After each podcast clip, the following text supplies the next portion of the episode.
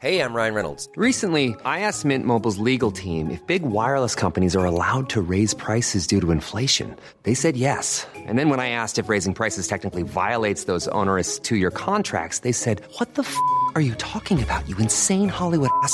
So to recap, we're cutting the price of Mint Unlimited from $30 a month to just $15 a month. Give it a try at mintmobile.com slash switch. $45 up front for three months plus taxes and fees. Promo rate for new customers for limited time. Unlimited more than 40 gigabytes per month. Slows. Full terms at mintmobile.com.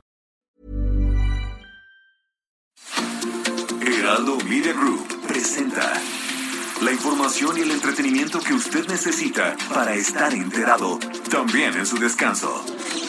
Informativo El Heraldo Fin de Semana con Sofía García y Alejandro Sánchez por El Heraldo Radio. Con la H que sí suena y ahora también se escucha.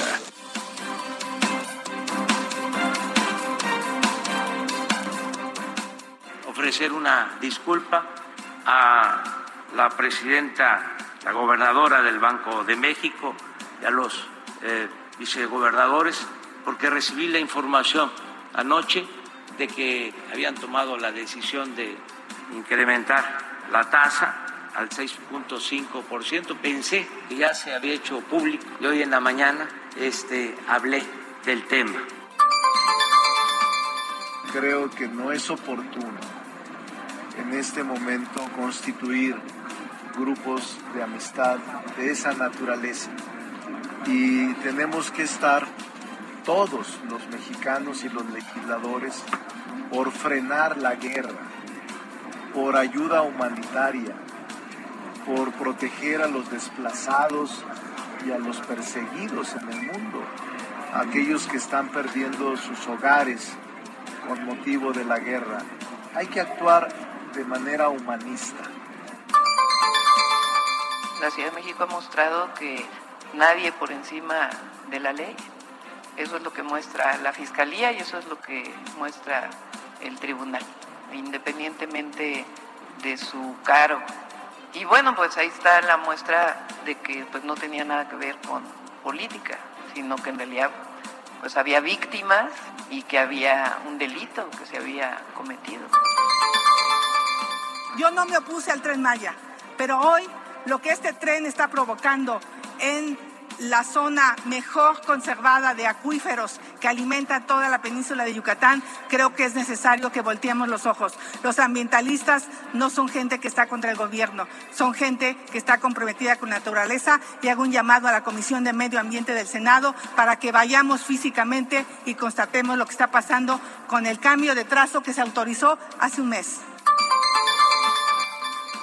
Creo de verdad que esa mezquindad no le está dejando nada bueno a México, que esa mezquindad de querer que le vaya mal al otro para que me vaya bien a mí es un error. Y México está muy por debajo del país que podemos aspirar. Y por supuesto que tenemos muchísimos retos y muchos desafíos, pero de verdad no hay viento favorable para barcos sin rumbo.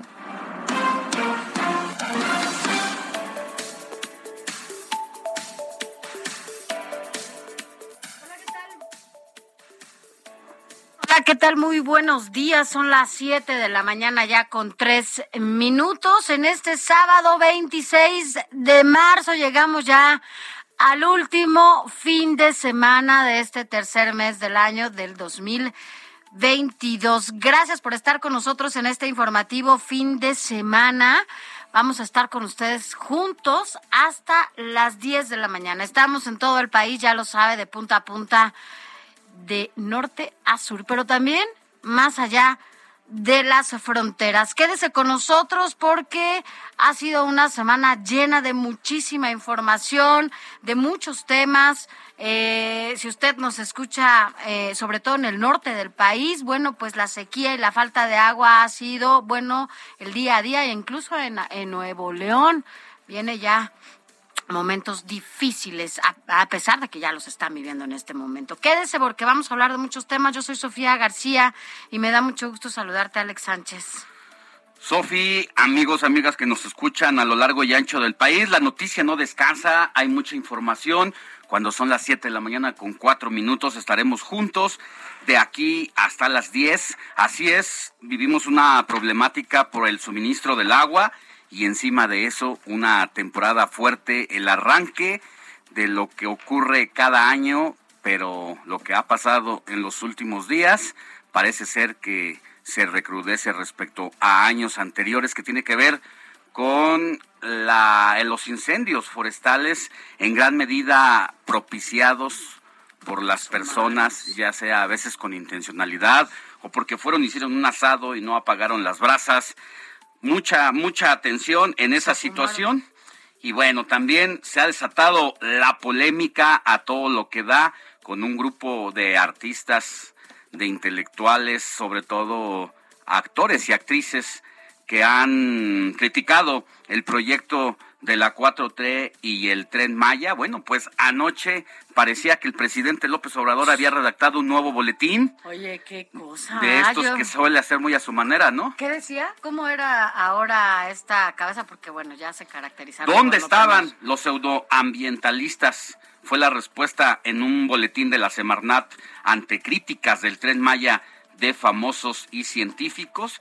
Y bueno, uno se pregunta, en primera, el presidente, o mejor dicho, la Semarnat, pues están equivocados, porque sí, sí hay muchos que vuelven a alzar la voz, que la han venido alzando de una manera eh, crítica. Crítica en cualquier gobierno que haya estado anteriormente, ya fuera del PAN, ya fuera del PRI. Uno de ellos es precisamente el vocalista y cantante del el grupo Café Tacuba.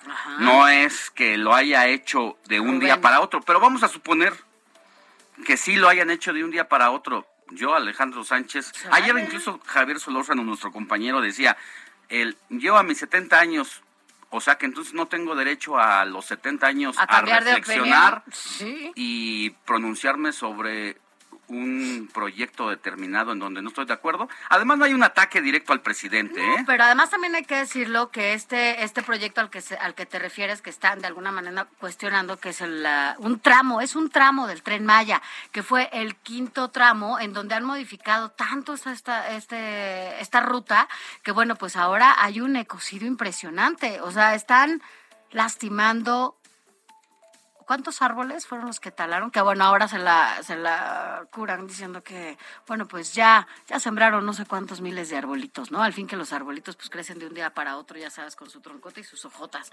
Entonces, bueno, pues ¿para qué te quejas, Alex? Aunque hayas cambiado de opinión, ¿por qué, este, por qué, por qué estás ahí de alzando la voz y ya sembramos miles de arbolitos? Pues así es. La verdad es que también lo que preocupa de esa obra del insignia de la 4T es que prácticamente se ha diseccionado la selva de aquella parte de la región sur y es que los ambientalistas han puesto el dedo en la llaga diciendo la situación que puede ser contraproducente precisamente para la ecología. Es un tema que habrá que revisar y como se ha caracterizado también en algunos otros proyectos, se planea la obra se echa a andar sin estudios técnicos o impactos ambientales de por medio. No lo tienen. No lo tienen, no existe. Ahorita ya todo es por decreto. Ya se construye y se hace lo que sea porque por decreto, que se tienen que tirar un millón de arbolitos, que se tire, no importa, nosotros sembramos dos millones de arbolitos. ¿Qué pasa? No pasa nada, ¿no? Así ahora pueden hacer las cosas de esa manera, pero bueno. Vamos sin a más, de esas cosas más. Sin más, así arrancamos con la información. Informativo El Heraldo Fin de Semana. Lo más importante en resumen. El secretario de Hacienda y Crédito Público, Rogelio Ramírez de la O, aseguró que el gobierno federal respetará la autonomía del Banco de México y no se va a inmiscuir en las decisiones de la banca comercial y confió también en que el país alcanzará un nivel de crecimiento del 4 por ciento, habla el secretario de Hacienda.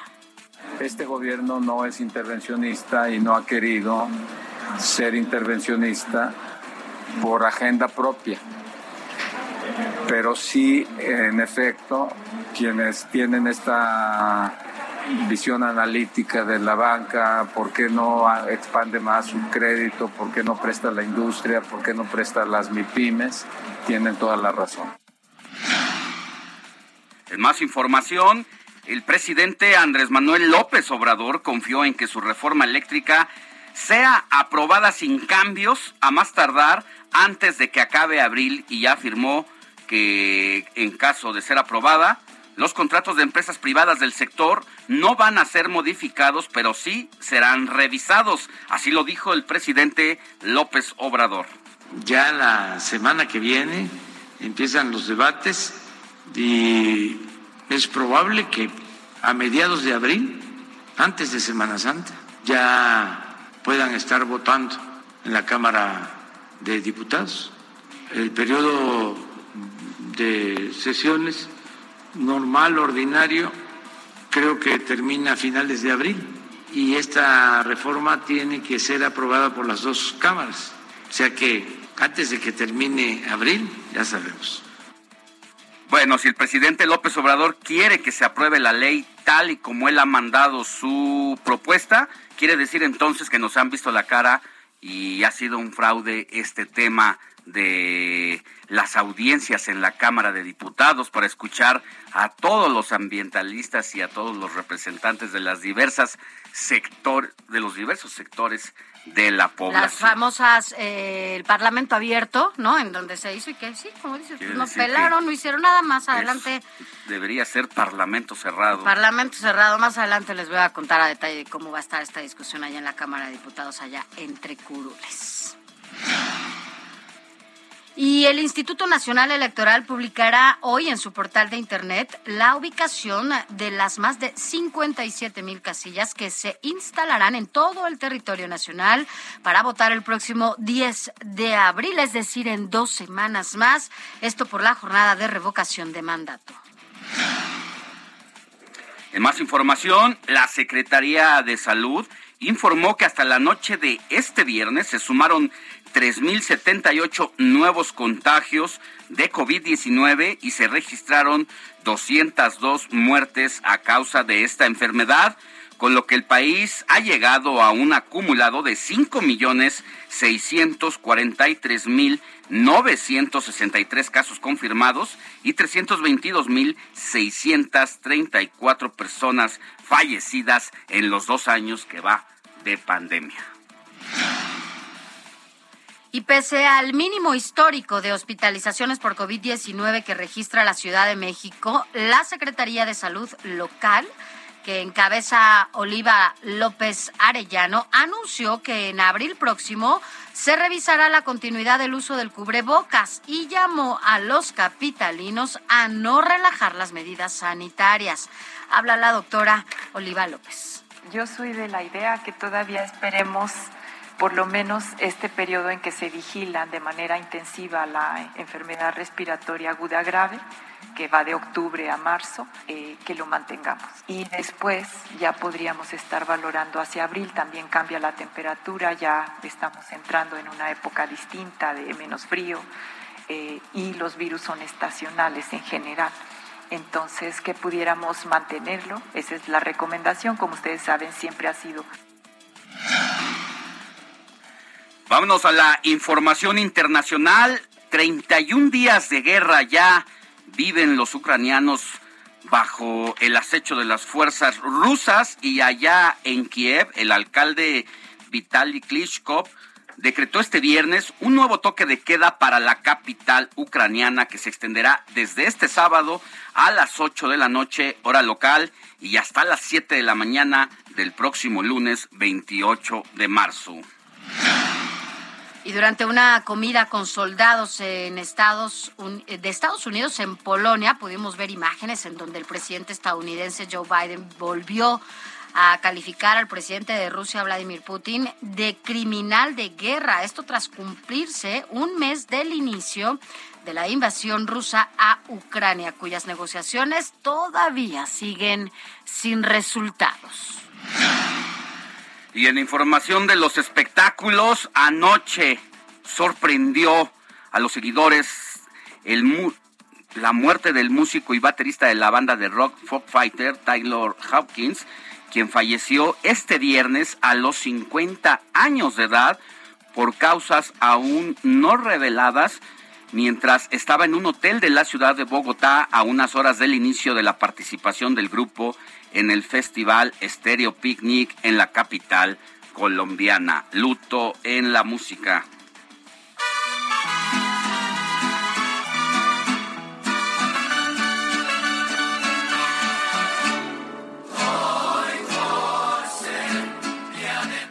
Mi Moni Reyes, muy buenos días. Hoy, 26 de marzo, ¿a quién vamos a celebrar, mi Moni? Buen día. ¿Cómo estás, Sofi? No descansas, te veo anoche, te escucho. Todos los días, Alex lo leemos, ¿verdad? Aquí andamos, hay que, hay que informarnos todos los días, ¿no? Con gusto, ¿no? Además nos gusta, ¿no? Lo que hacemos. Cuando claro. uno eh, le gusta lo que hace, la verdad es que lo disfruta y además, pues, viene con gusto. Claro, lo gozamos. Bueno, hoy sabadito les voy a platicar que vamos a festejar a quien lleve por nombre Braulio. El hijo de mi mejor amiga Ah, se llama Braulio. Braulio, muy- muchas querido. felicidades. Bueno, pues es un nombre proveniente del latín que significa toro bravo. En lengua germánica significa toro que resplandece. Y la historia nos dice que Braulio nació en Berceo, en La Rioja, en el año 590. Desde pequeño recibió una educación cristiana y piadosa, al igual que sus hermanos, completando su formación religiosa al lado de San Isidoro de Sevilla, quien se convirtió en su maestro y forjó una relación muy estrecha con este santo. Braulio fue obispo de Zaragoza, vivió hasta los 100 años. 100 años 100 nada más, un longevo. Sí, ¿cómo ves 100 años como la, la canción, no? Pasaste Como el amor. lado. 100 años de indiferencia. Bueno, Ajá. pues realizó una gran labor en la lucha contra la doctrina hereje del arrianismo. ¿Saben qué es el arrianismo? No. Bueno, pues son aquellas personas que niegan a Jesucristo como un Dios verdadero. Y entonces él pues luchó contra esta doctrina hereje, ¿no? San Braulio es patrón de la universidad. Así nos decía mi abuelita. Hereje. Eres una hereje, ¿verdad? San Braulio es el patrón de la Universidad de Zaragoza, cuyas fiestas universitarias eran famosas, celebradas en antaño, en honor a este santo. Y bueno, pues además de Braulio, ¿conocen alguna Magdalena? Mi mamá. Sí. Ah, ¿Y yo? Ama Sofía Magdalena Magdalena. Guzmán. Sí, yo soy Sofía Magdalena, así de Ah. telenovela. De por Sofía Magdalena, no vuelves a salir. Ah, ¿Y tú, Alex, eres Alejandro qué? Yo soy José Alejandro. José Alejandro y Sofía Magdalena. Y yo, Mónica qué- Wendy. Ah, Ah, ¿qué tal? eh? Mónica Wendy. Bueno, pues tenemos a Magdalena, obviamente a Braulio, a Cástulo, Eutoquio, Máxima, Baroncio y Pedro, obispo. A todos ellos, muchas felicidades, mis queridos. un abrazo. Alex. Un abrazo. Muchas gracias, Moni. Gracias.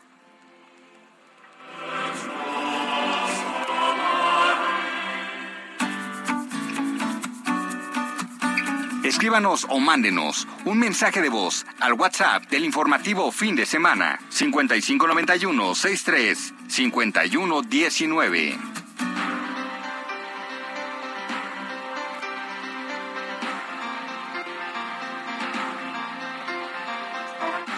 Siete de la mañana con 17 minutos, hora del centro de la República. Mire, ayer causó revuelo la declaración del presidente de la República Qué cosa. sobre el anticipo de parte suya a decir las decisiones que tiene que tomar el Banco de México. Todas las repercusiones. Esto, la verdad, invadiendo facultades, violando leyes. Yo no sé si lo haya hecho ingenuamente, como después dijo el primer mandatario, de que ofrecía una disculpa porque quien le había notificado que se iba a incrementar 0.5% las tasas de interés por parte del Banco de México había sido el secretario de Hacienda y que lo, lo- lamentaba porque pensaba él que ya eh, se había dado a conocer la noticia. Y uno se pregunta si el presidente pensaba que se había dado a conocer la noticia en manos de quién estamos, de un presidente que no sabe lo que pasa y por el otro lado, que esa es la que solamente yo supongo que pudo haber pasado, es que el presidente deliberadamente dejó ir ese anuncio en un momento determinado cuando en Acapulco había reunión de banqueros de México. Pero bueno, la información la tiene nuestro compañero Francisco Nieto. ¿Qué tal, Sofi, Alejandro? Muy buenos días.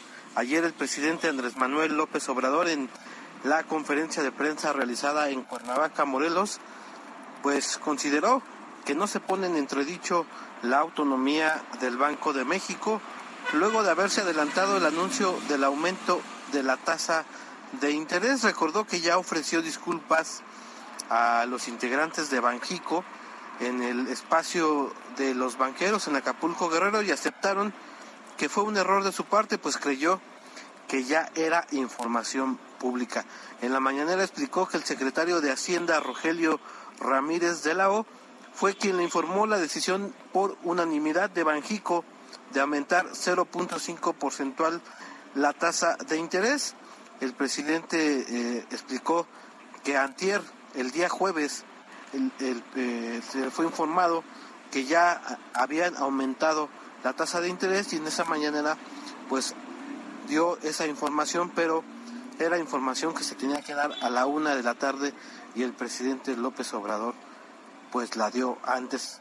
También el presidente criticó que, las, que los tecnócratas hicieron pues estos dos días de críticas, de escándalo, con la idea de que se violó la ley y la autonomía del Banco de México, pero para el presidente esto ya quedó aclarado. Pues esto es parte de lo que ocurrió el día de ayer en su gira del presidente por Cuernavaca ofrecer una disculpa a la presidenta, la gobernadora del Banco de México y a los vicegobernadores porque recibí la información anoche de que habían tomado la decisión de incrementar la tasa al 6.5%. Pensé que ya se había hecho público y hoy en la mañana hablé del tema, pero quiero decirles que reafirmo mi compromiso de respetar la autonomía del Banco de México.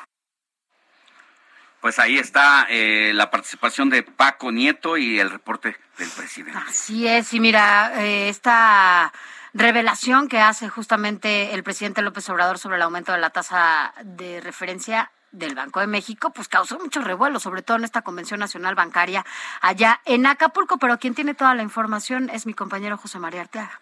Hola Sofía y Alex, ¿cómo están? Buenos días, los saludo desde Acapulco donde caliente fue la 85 Convención Bancaria. Candente por estos lugares el anuncio que realizó el presidente Andrés Manuel López Obrador en su mañanera acerca de que Banco de México aumentaría 50 puntos base la tasa de interés interbancaria a un día. El presidente de la Asociación de Bancos de México, Daniel Becker, aseguró que los banqueros son muy respetuosos de la autonomía del Banco Central Escuchemos un poco cómo lo comentó el líder de los banqueros. Del aviso de esta mañana, eh, como ustedes pudieron constatar, mientras que sucedió esto, nosotros estábamos inmersos en la actividad anterior, firmando el convenio de inclusión y equidad de género. Yo creo que lo único que nosotros podíamos decir al respecto es que somos muy respetuosos de la autonomía del Banco Central. Por su parte, el presidente ejecutivo de la ABM, Rodrigo Brandt, destacó que la autonomía del Banco de México es pilar fundamental para la actividad económica. Una situación que fue secundada por el vicepresidente de la ABM, Raúl Martínez Hostos, quien destacó que la autonomía de Banco de México es la columna vertebral y razón de ser de ese banco. Escuchemos un poco cómo lo comentó. Y la autonomía es, el, canal y la columna vertebral de, de la razón de ser del Banco Central. López Obrador anunció que la tasa de interés interbancaria se aumentaría en 50 puntos base, una decisión que corresponde tomar exclusivamente a los cinco integrantes que conforman la Junta del Gobierno del Banco de México.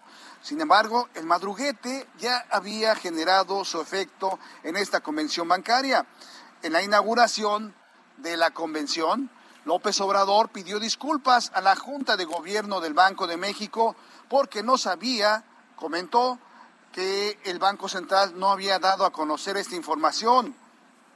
Más tarde, el subgobernador del Banco Central, Gerardo Esquivel, aseguró que el sector financiero recibió de buena forma las disculpas del mandatario mexicano sobre que había dado a conocer el aumento de tasa de interés interbancaria, la cual fue ubicada en un nivel de 6.5%.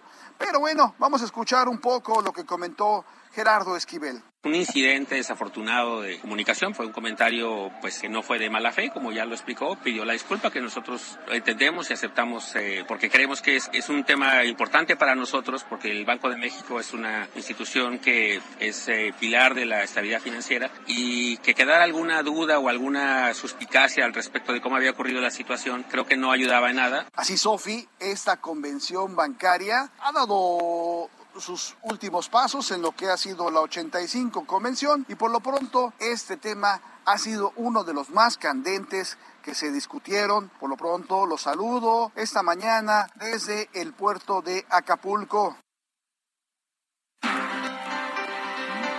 Vamos a vamos a una pausa y volvemos con más información.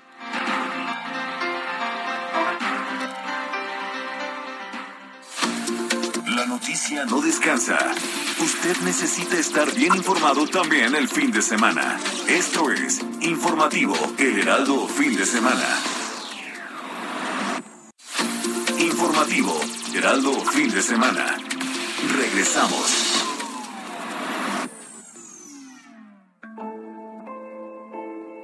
El 26 de marzo se conmemora el Día Mundial del Clima, declarado en la Convención Marco de las Naciones Unidas sobre el Cambio Climático efectuada en el año 1992, y fue para generar conciencia y sensibilizar a las personas a nivel mundial sobre la importancia e influencia del clima, así como el impacto del cambio climático sobre el hombre.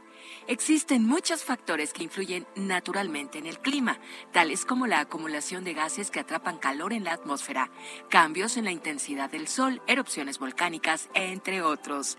El clima constituye un elemento de vital importancia en aquellas actividades desarrolladas por el hombre que requieren de condiciones ambientales específicas, tales como la agricultura, la caza, y la pesca legal. Si tú quieres ser partícipe de la celebración de este día o todos los días, hay que hacerlo con acciones sencillas, claro que se puede, disminuyendo el consumo de plásticos de un solo uso, sembrando un árbol, efectuando el mantenimiento preventivo y correctivo del vehículo para disminuir la emisión de gases tóxicos, así como evitar el uso de aerosoles. Hay que compartir en redes sociales hoy el hashtag Día Mundial del Clima.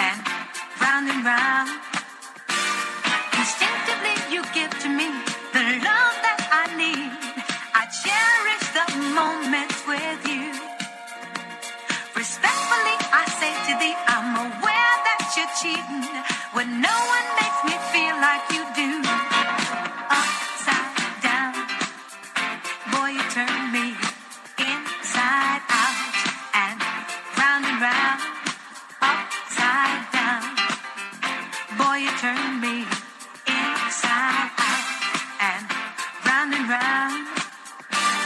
I know you got charm and appeal. You always play the field. I'm crazy to think you're all mine. As long as the sun continues to shine, there's a place in my heart.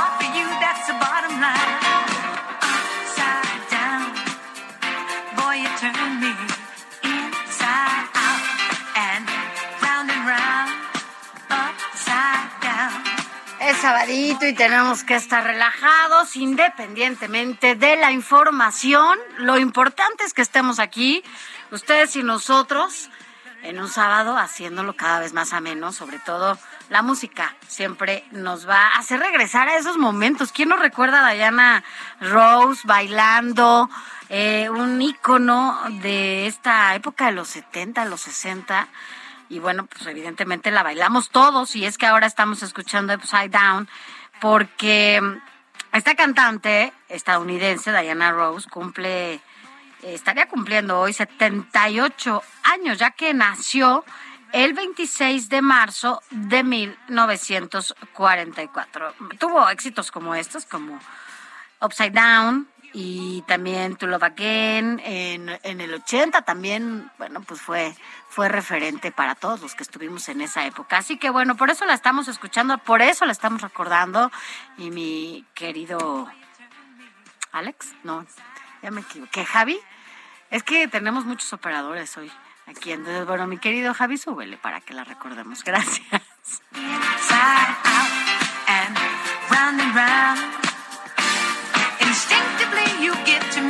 The love that I need.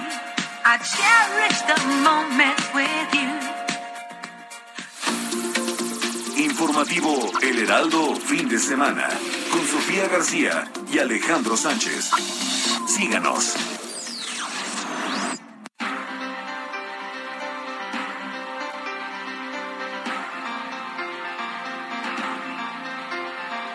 Alex Sánchez, ya son las 7 de la mañana con 35 minutos, pero tú tienes una historia de esas que a veces nos cuentas. Oye, Sofi, fíjate que para el amor no hay límites. Dicen que no hay límites, no hay edad ni nada. Las clases sociales, pues no, no tienen nada que ver con las historias de amor, ¿no? Porque una mujer que ayudó a un hombre en situación de calle terminó enamorándose y casada con él. Cuéntanos, Sofi. No, pero a ver, ¿cómo es eso? ¿Cómo que el- el- la persona estaba en situación de calle? Evidentemente la conoció en la calle. Y este, bueno, cualquier que telenovela se queda corta. Es una mujer canadiense que se llama Yasmín Grohan. Ajá. Eh, ella compartió su historia de amor por Ajá. medio de un video que se publicó en su cuenta de TikTok y ha provocado un debate entre los Ah, internautas no porque sé si le mientras unos aplauden su amor, otros aseguran que es falso. El caso es que de acuerdo con Yasmín, ella se encontraba realizando sus respectivas compras en un supermercado de Canadá cuando se encontró con un hombre en situación de calle a lo que ella le ofreció dinero, pero él no la recibió. Eh, él llamó la atención de la mujer, no obstante, cuando ella salió del establecimiento se lo volvió a encontrar y entonces él le ofreció ayuda para llevar sus compras al carro. Tras Oye. ello, pues la mujer decidió mejor invitarlo a comer, él aceptó, se rasuró, se bañó. No, bueno, y vio que cualquier detrás telenovela de ese hombre barbudo de Verónica había Castro y galán casi casi de cine y no dudó esta guapa mujer hay que decirlo también Ajá. pues prácticamente en dejarse seducir por él o mejor dicho ella terminó seduciéndolo a él lo invitó a pasar el resto de sus vidas y hoy son un par de Yo influencers soy Grinch, no le creo nada. ¿O tú- ¿Ustedes le creen? Yo no le creo nada. Yo creo nada, que no va puede por el ser. TikTok. Y más el TikTok. ¿Quién va, Yo creo que va por los likes del TikTok No, es y yo disquera. creo que ni siquiera ni siquiera a María la del Mercedes. barrio No, bueno, ni siquiera Verónica Castro, o sea, no se ninguno. eh, Juan Osorio, ¿cómo se llama el otro? Juanito este? Osorio. Juan Osorio, todo. ni- Nada, nada hubiera sido capaz. Así Pero que bueno, no les creo. es que esta historia la anda rompiendo en las redes sociales, así que si usted ¿Cómo se llama esta chica? usa Por si quiere verla. TikTok, seguramente se va a encontrar con ellos posando Ah, muy felices. Grogan. Y ahí está la Yasmín Grogan presumiendo su historia. de Yo amor. no les creo. Falsedad en esta historia de amor total y absoluta. 7 de la mañana con 38 minutos, hora del centro de la República. Seguimos con más. Informativo El Heraldo, fin de semana, con Sofía García y Alejandro Sánchez. Síganos.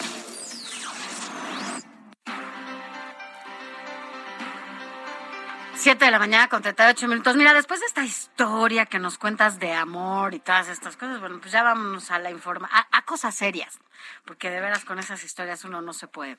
Mira que acá en la Ciudad de México, la Secretaría de Educación Pública ya reveló que la capital del país hay 17 mil estudiantes universitarios que abandonaron sus estudios por COVID-19, pero la información la tiene nuestro compañero Carlos Navarro. Buenos días, Alejandra Sofía. Les saludo con gusto a ustedes y al auditorio. Les comento que en la capital del país, 17 mil universitarios abandonaron, abandonaron sus estudios por la emergencia sanitaria por COVID-19. Esto se informó en la instalación de la Comisión Estatal para Planeación de la Educación Superior en la Ciudad de México.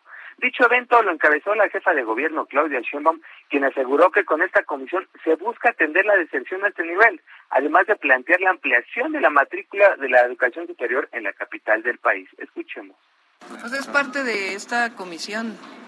Eh, tiene que recuperarse la matrícula educativa y no solo eso, sino ampliarse la matrícula y la cobertura educativa para la educación superior en la ciudad.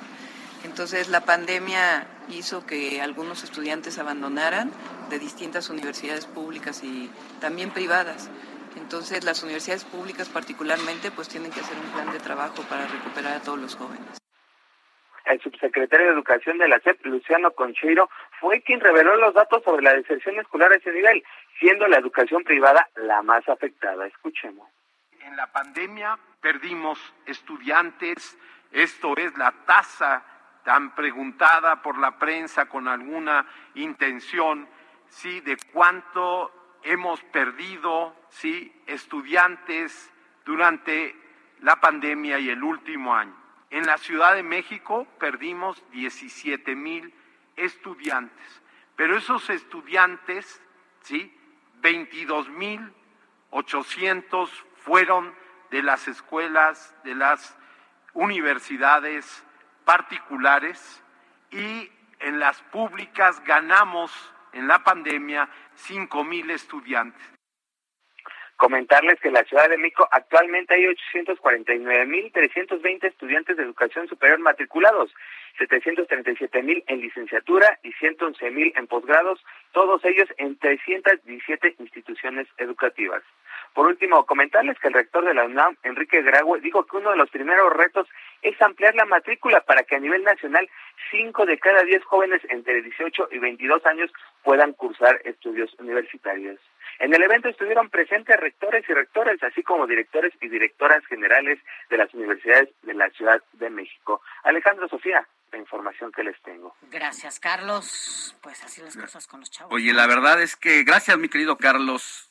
Buenos días. La verdad, Sofi, es que aquí hay que analizar este asunto más allá de las declaraciones de los gobernantes, porque es verdad que puede ser que buena parte de el alumnado de todos los niveles, no se diga de la universidad, hayan tenido que abandonar sus estudios a consecuencia de la crisis que más o menos generó la COVID-19. Pero también habría que ir más a fondo y discutir si también el abandono de la o la deserción escolar en las universidades tiene que ver con las pocas posibilidades que tienen los alumnos para que después de terminar sus estudios puedan colocarse en el mercado laboral. Ya hemos Además, hemos otras cosas, claro. documentado en otras ocasiones cómo hay trabajadores que se dedican a otra cosa que, o incluso te lo voy a poner de otra forma, universitarios que no siguieron eh, su carrera, no, no, se, no se colocaron si son ingenieros, si son abogados, y terminaron trabajando un Uber o poniendo un puesto de tacos y ganan mucho más. Porque además, que un, les pagan? Que una persona que ha estudiado y que recibe siete mil, ocho mil pesos al mes. Al mes. Eso es lo que también habría que estar discutiendo y que las autoridades también pues lo tomen en cuenta porque sí, es la COVID principalmente, no lo sé pero tiene que ver seguramente con otras causas de fondo, más allá de una simple epidemia, ¿no? Así es, y la verdad es que imagínate que de por sí la educación, además, aunado a todo lo que dices, la educación en México, bueno, pues ha dejado mucho que desear porque los alumnos pues no han tenido ni siquiera la, el apoyo necesario que se requiere para que los pues puedan entrar a las diferentes universidades. Gracias. Vámonos con más información porque en Puebla el gobernador Miguel Barbosa anunció que después de las vacaciones de Semana Santa van a regresar a clases presenciales la totalidad de los estudiantes en la entidad, como ya está ocurriendo en otros estados del país. Claudia Espinosa, tú tienes más detalles. Muy buenos días.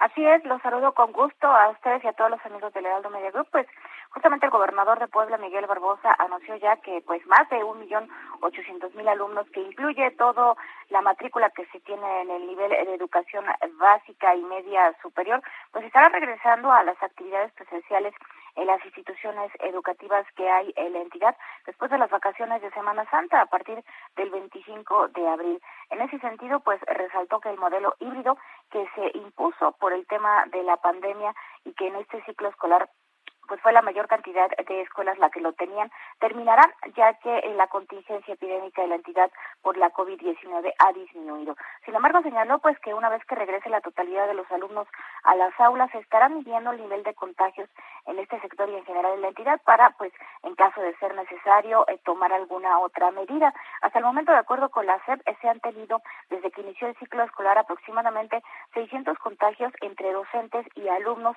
durante todo este periodo, por lo que consideró pues se han implementado las medidas sanitarias para garantizar que los alumnos podrán estar seguros en las aulas. Hay que decir que de acuerdo al último corte de la SEP, en estos momentos ya cerca del 92% de la matrícula había regresado al modelo híbrido, es decir, solamente asistían tres días a la semana o una semana sí y una semana no, por lo que bueno, pues ahora después de la Semana Santa será la totalidad del alumnado el que esté en las aulas y el modelo híbrido habrá llegado a su fin en Puebla. Es la información que se ha generado. Sí, Sí, muchísimas gracias, Claudia. Eh, pues vamos a estar pendientes a ver si también estará por parte de los padres, a ver si están de acuerdo. La verdad es que creo, creo, aquí muchas veces defendimos el regreso a clases cuando creíamos que todavía estaba en riesgo. Creo que ya a dos años y ante la baja y eh, pues ola de la que bajó la cuarta ola, creo que ya es momento de retomar actividades, pero estaremos pendientes contigo. Así es, estaremos muy pendientes y hay que decir que aquí, y bueno, pues se está manteniendo todavía pues las eh, instrucciones de usar el cubrebocas y todas las medidas sanitarias para que pueda regresar. Exacto, haces un buen apunte. Hay que mantener el cubrebocas. Gracias, Claudia. Gracias. Muy buen día.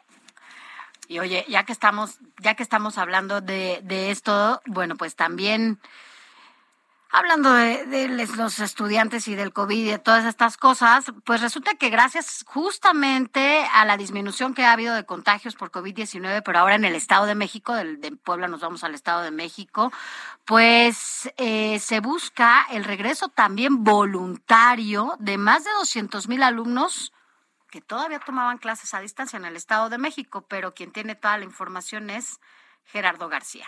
Muy buenos días, Sofía Alejandro. Los contagios de COVID-19 en las aulas mexiquenses descendieron drásticamente y por ello las autoridades buscan incidir para que los más de 225 mil alumnos, 5% de la matrícula total, que faltan por regresar de manera presencial lo hagan, aunque voluntariamente. El secretario de Educación, Gerardo Monroy Serrano, aclaró que hasta el momento las clases de las aulas siguen siendo consensuadas entre directivos, maestros, padres de familia y alumnos de cada plantel. Reportó que a la fecha los contagios de COVID-19 bajaron a 34, cuando en el desarrollo de la cuarta ola el acumulado llegó a los 6.000.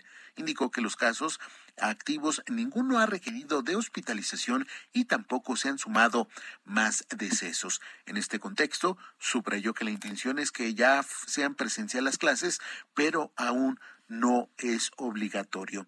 Monroy Serrano aseguró que actualmente el número de estudiantes que han regresado a las aulas son el 95%, de 4.5 millones, por lo que la entidad está casi ya en un 100%. Precisó que esta modalidad presencial sigue siendo opcional, pero buscarán incidir en que el 5% restante, un estimado de 225 mil, regresen voluntariamente. El funcionario estatal destacó que pese a que ya hay el mayor número de alumnos en las aulas, se mantienen todas las medidas sanitarias y la coordinación con las 19 jurisdicciones sanitarias. Cabe recordar que la entidad pasó a semáforo verde desde el 7 de marzo y se mantiene en ese mismo indicador.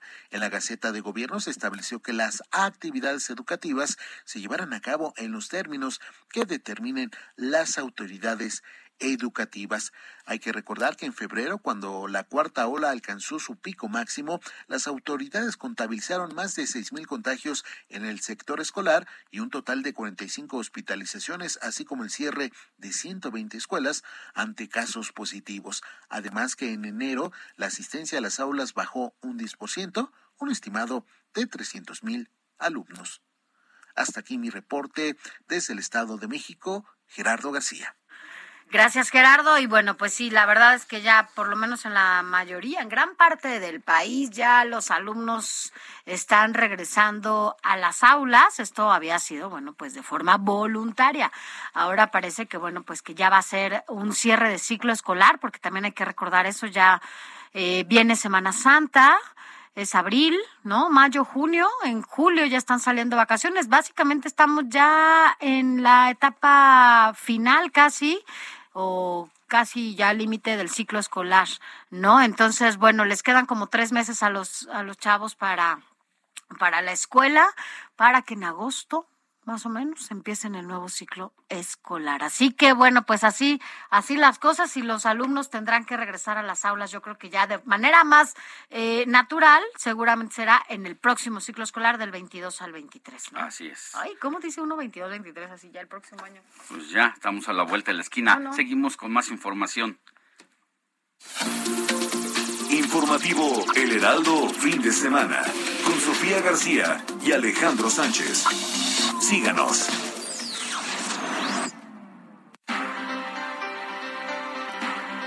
Siete de la mañana con 50 minutos, hora del centro de la República.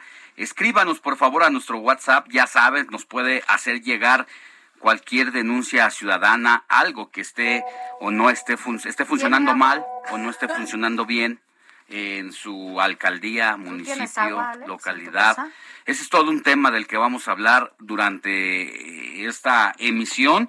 En el transcurso de la próxima hora vamos a centrarnos precisamente en la escasez de agua, sobre todo en el noroeste del país. Pero mire, antes le voy a platicar para entender la nota que nos va a dar nuestro compañero Pepe Alemán en San Luis Potosí quiero platicarles qué es la minería de criptomonedas, porque está relacionada con ese asunto demasiado técnico que solamente los enterados o los que se dedican al mundo de, del ciberespacio lo entienden mejor. Pero, ¿qué es la minería de criptomonedas? La minería de criptomonedas es el proceso en el que los mineros utilizan la potencia informática para procesar transacciones y obtener recompensas, en este caso, de criptomonedas. Dicho de otra forma, es el proceso de agregar nuevos registros de transacciones como bloques a la cadena de bloques o también que es el proceso de registrar transacciones a cambio de una recompensa entregada en el mismo tipo de criptomoneda que se está minando. Es decir, es como si usted hiciera operaciones a través de su, la aplicación de su banco, donde va a hacer un depósito, pide la cuenta de su, de la persona a la que le va a transferir un pago, eso es más o menos. Ponga atención lo que se descubrió allá en San Luis Potosí, en un CONALEP, ¿eh? Nuestro compañero Pepe Alemán nos tiene toda la información. Luego que la Policía Cibernética descubrió que en las computadoras de la Dirección General del Colegio Nacional de Educación Profesional Técnica, el CONALEP, había software y cuentas particulares para lucrar con la llamada minería de criptomonedas, la Fiscalía General del Estado de San Luis Potosí anunció la apertura de una carpeta de investigación por el presunto delito de enriquecimiento ilícito.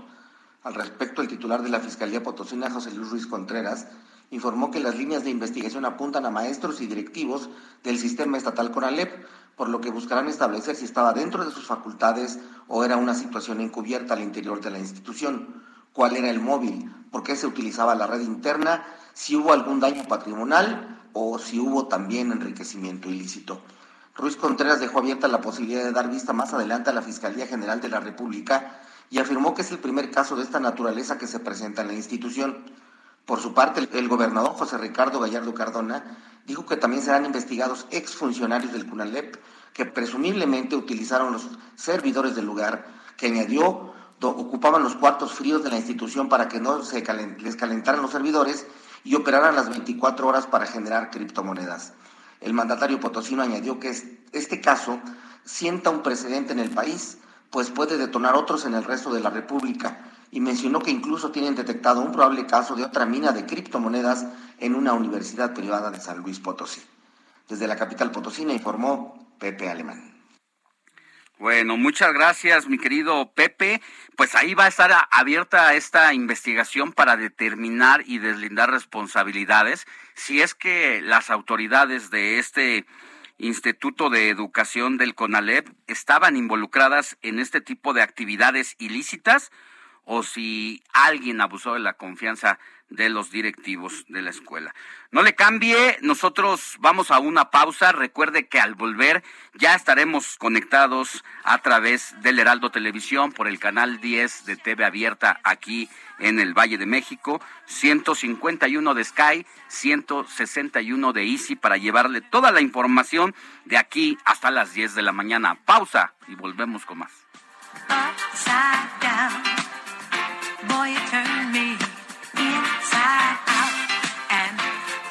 Round. Instinctively, you give to me the love that I need. I cherish the moment with you. La noticia no descansa. Usted necesita estar bien informado también el fin de semana. Esto es Informativo El Heraldo Fin de Semana.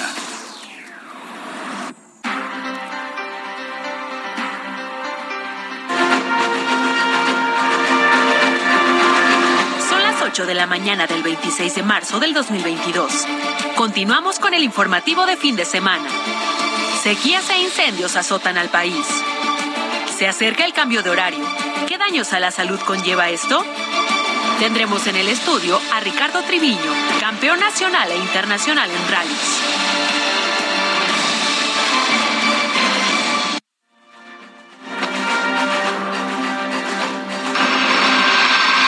Sí me preocupa, pues no hay agua.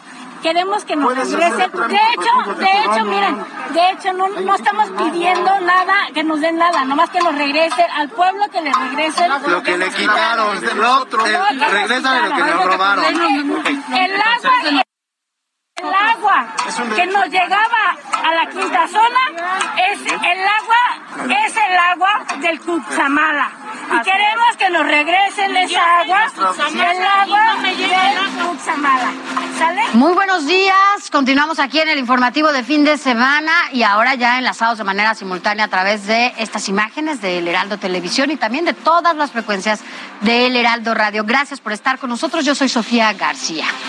Buenos días, yo soy Alejandro Sánchez, la noticia no descansa y así seguimos con el informativo de fin de semana. Mire, la sequía sigue impactando al país. Casi el 70% de la superficie del país está registrando afectaciones por la falta de lluvia. Esto en comparación con el 66.21% informado el 1 de marzo.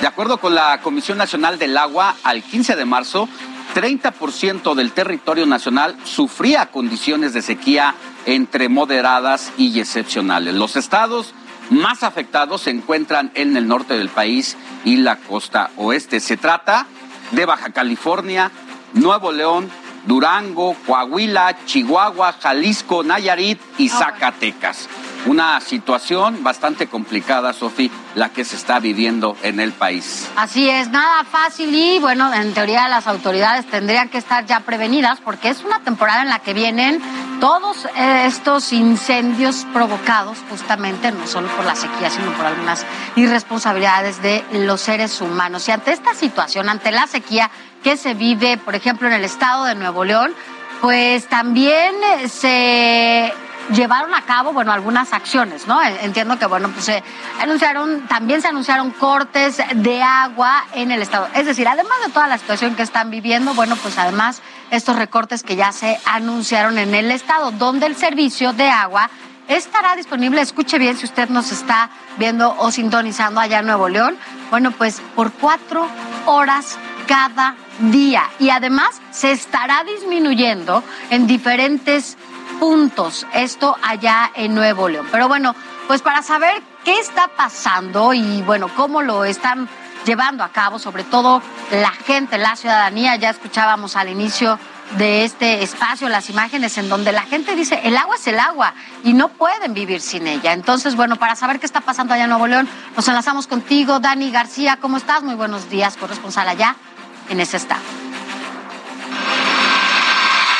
Pues esta semana, específicamente el martes, fue cuando iniciaron los cortes de agua programados en la zona metropolitana de Monterrey y algunos de los municipios aledaños. Se inició con la zona 2, que es principalmente el municipio de Guadalupe. Y bueno, aunque estos cortes están programados para iniciar a las 9 de la mañana, muchos de los ciudadanos, tanto en esta zona como en las zonas siguientes, nos comentaron, pudimos confirmarlo nosotros también, que los cortes no estaban empezando a las 9 de la mañana. Algunos, una pequeña parte de la población, incluso reportaron que no tenían agua desde el pasado fin de semana, días antes que iniciaran los cortes programados. Otros, incluso en algunas zonas, nos comentaban, ellos jamás perdieron el servicio y el acceso al agua potable del sistema de servicios de agua y drenaje de Monterrey. Y bueno, justamente se ha hecho el llamado a que se confirmen estos cortes y a que se cumplan con los horarios específicos, sobre todo a la alta demanda que está existiendo actualmente por parte de los ciudadanos para abastecerse de este producto.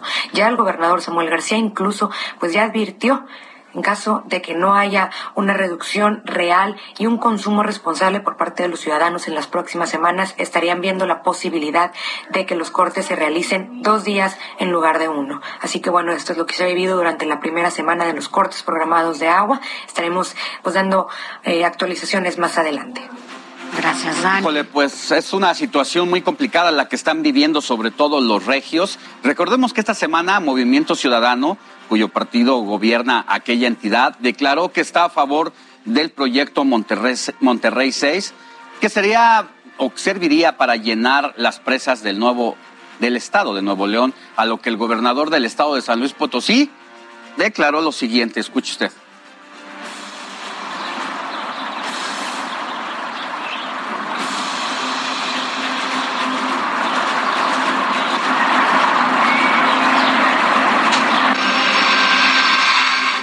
Así yo vaya y me atraviese y me amarre a las máquinas y yo sé que muchos me van a seguir, no se van a llevar el agua de San Luis Potosí. Bueno, y ante esta declaración, el gobernador de Nuevo León, Samuel García, respondió también a la negativa de Ricardo Gallardo de pues poder aportar, dar sobre todo agua a Nuevo León, de San Luis a Nuevo León, para enfrentar esta amenaza que se vive por la sequía. Dijo Samuel García que él no decide y que eso le corresponde a la Conagua. Esto es parte de lo que dijo el gobernador de Nuevo León. Y lo más importante, no voy a entrar a un debate absurdo, porque no sé si por desconocimiento o por qué motivo político, pues él no decide. Lo decide la Conagua, que es un ente federal y que regula todas las aguas y cuencas del país. A ver, pues estamos viviendo una guerra política por el agua ya en este momento. Eso debería de poner nuestras barbas a remojar y cuidar el agua. Además, la sequía que se vive en los estados ya alcanzó el 66% del territorio nacional. Aguascalientes y Sinaloa son las entidades más afectadas con el 100% de sus municipios sin agua. Baja California Sur, Coahuila, Nuevo León, San Luis Potosí y Guanajuato también están padeciendo sequías por falta de lluvias, esto de acuerdo con el Servicio Meteorológico Nacional. Solo 33% de México aún no tiene impacto por la temporada, siendo Yucatán, Tlaxcala, Tabasco y Morelos las únicas cuatro entidades que no tienen sed. Y acá en el Estado de México, en Ecatepec, por ejemplo, alrededor de 500 mil vecinos están padeciendo escasez de agua. Han declarado que en lo que va del 2022 no tienen agua y que las autoridades allá en el Estado de México solo mandan una pipa a su colonia cada 15 días, por lo que han tenido que recurrir al servicio de pipas privadas. Y en tanto, bueno, pues el director del sistema de agua potable allá, al, es sistema de agua potable, alcantarillado y saneamiento de Catepec. Mario Luna confirmó que el municipio se ha visto rebasado por el desabasto de agua. Y mientras en unos estados hay preocupación por la situación de falta de agua, aquí en la Ciudad de México ayer hubo una gran fuga en Avenida Constituyentes, donde después de dos horas llegó la cuadrilla del sistema de aguas para repararla. El 40% de agua perdida aquí en la capital de nuestro país es gracias a la fuga por la evidente falta de mantenimiento o porque simple y sencillamente la red de distribución de agua ya es vieja, pues hace más de 40 años que está funcionando sin que se cambie en toda su extensión.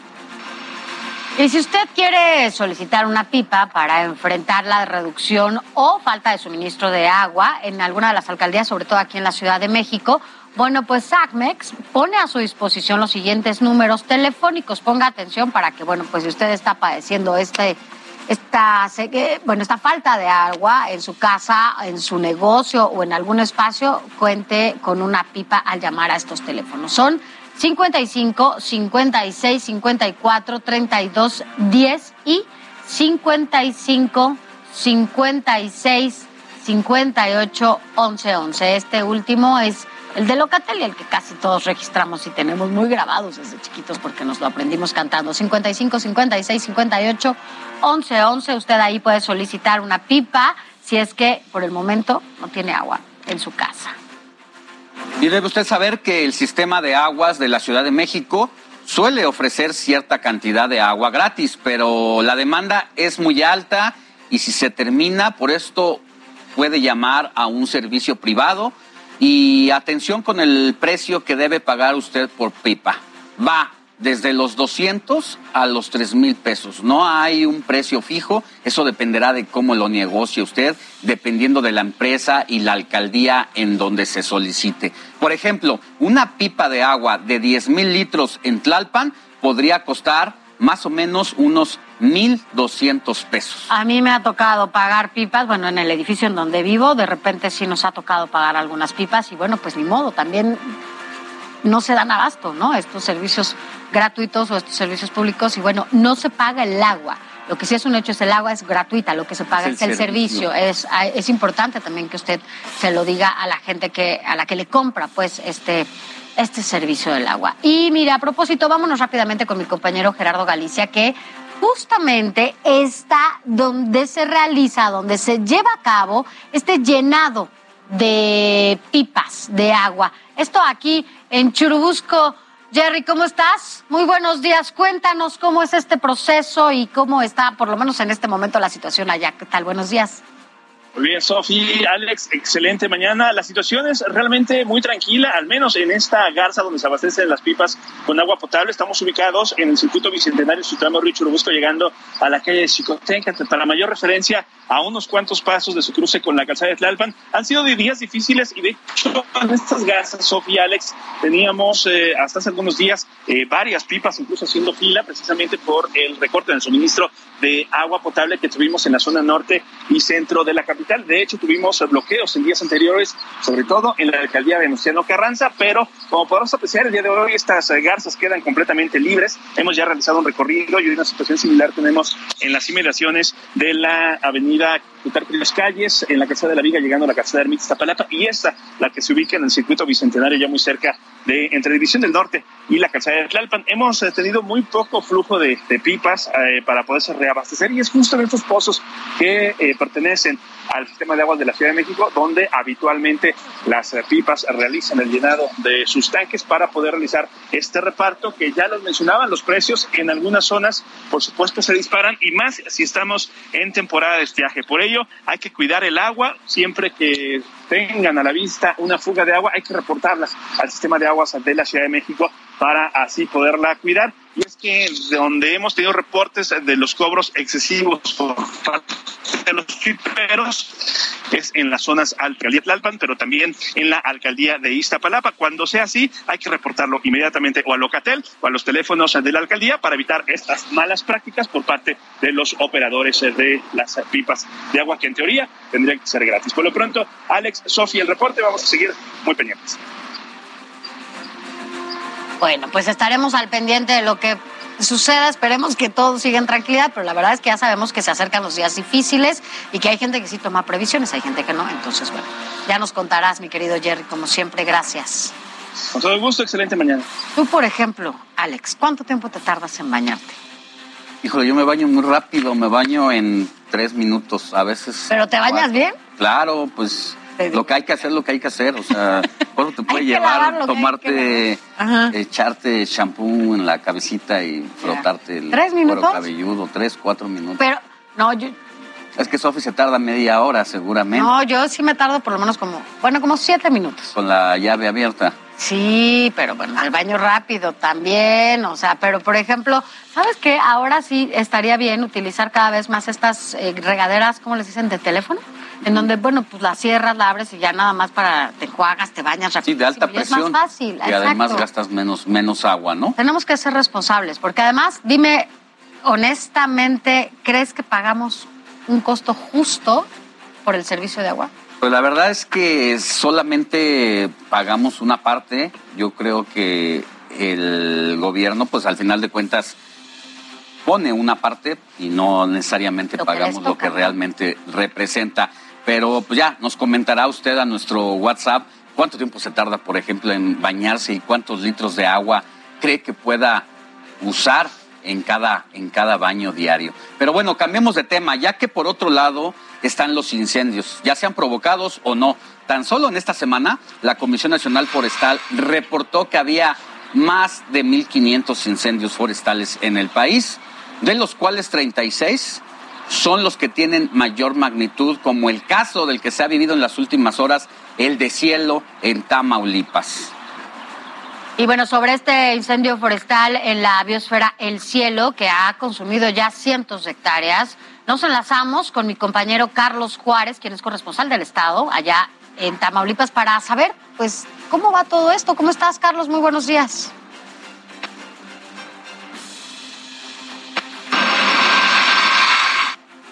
Hola, ¿qué tal? Muy buenos días, qué gusto saludarlos desde Tamaulipas para comentarles justamente lo que está ocurriendo con el tema del incendio forestal en la biosfera del cielo, una reserva natural muy importante para México con cuatro sistemas ecológicos diferentes. Hay que mencionar que desde hace ya más de una semana se está registrando un incendio forestal.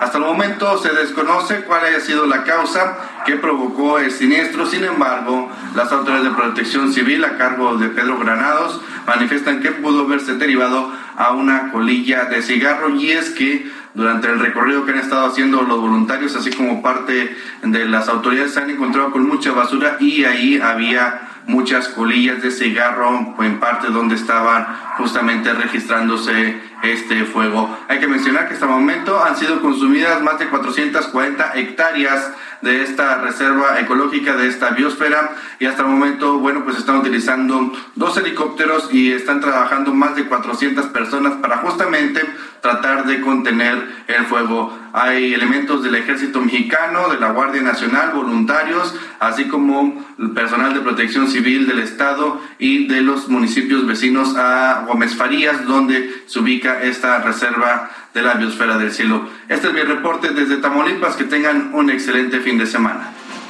Gracias, Carlos. Bueno, gracias. Las cosas no están nada fáciles. Así es, y en la Sierra de Santiago, Nuevo León, evacuaron a 57 familias por inc- incendio forestal. Protección Civil del Estado informó que las condiciones del clima han complicado apagarlo, pues se registraron rachas de viento de 50 kilómetros por hora que obligaron a replegar las brigadas. Las familias fueron llevadas a un albergue que se habilitó en un hotel en la parte baja de la Sierra de Santiago. Qué irónico lo que está pasando allá en Nuevo León. Por un lado, la escasez de agua, ahí sobre todo en Monterrey, y por el otro lado, esta, pues estos fuertes incendios forestales en la sierra. Les está pegando duro allá en Nuevo León. Y bueno, veamos cuáles son las causas, sobre todo, por las que se, ya, se dan estos incendios forestales. Por ejemplo, fuegos intencionados, como la mayoría de los grandes incendios suelen ser causados de manera intencionada. Este acto está tipificado como un delito contra el medio ambiente y la seguridad. También negligencias y descuidos, como eliminación inadecuada de residuos, también arrojo de colillas, no apagar correctamente una fogata, como cuando te vas a hacer tu carne asada, Alex, allá lejos al bosque, bueno, si no lo apagas bien puedes ocasionar un accidente y ya lo decíamos, también lo que tiene que ver con la quema controlada de basura, lanzamiento de fuegos artificiales, etcétera. Causas naturales provocadas sin intervención humana. Y bueno, en más información, en caso de que por error comiences un incendio, se debe reportar a la Comisión Nacional Forestal al, anótalo bien, 846 23 63 46. Voy a repetirlo, al 846 23 63 46 o bien con el Centro Nacional de Comunicaciones a los teléfonos 51 2800 51 2800 a las extensiones 36 422 o 36 428. Ambos servicios son gratuitos y se encuentran disponibles las 24 horas del día de todo el año. Y vamos a cambiar de tema completamente. ¿Usted recuerda a la señora, porque además se volvió famosísima esta señora, la señora de las ayudas del aeropuerto Felipe Ángeles, en donde, bueno, pues en plena inauguración ella estuvo al interior del aeropuerto eh, vendiendo estas tlayudas, que además, bueno, arrasaron con ellas, porque, dígame usted, ¿a quién no le gusta una tlayuda? La verdad es que son deliciosas. Bueno, pues resulta que participarán en el Festival de Tlayudas del Centro Cultural de Los Pinos, organizado por el gobierno de la Ciudad de México. Y se trata, pues, de las famosas doraditas de Guadalupe Piña. Estarán hoy, por si usted quiere conocer a la señora que estuvo ahí en el aeropuerto Felipe Ángeles en la inauguración y se convirtió en la famosa señora de las tlayudas. Bueno, pues hoy estará en el mercado de en el mercado El Solar de Sencali y en donde participarán otros vendedores. Usted podrá acudir ahí hasta las 6 de la tarde. Arrancan, entiendo esto, a las 11 de la mañana y bueno, pues ya lo sabe, tendrá todo el día para probar estas tlayudas. Esperemos que la señora lleve suficientes porque pues se ha vuelto muy famosa. Y bueno, se ha abierto una polémica de que si son tlayudas o son doraditas. Pero vamos a revisar las características de cada uno de estos platillos. Las doraditas tienen su origen en Toluca, Estado de México. Son una tostada delgada de maíz negro, llevan frijoles, nopales, cilantro, queso, cebolla y salsa.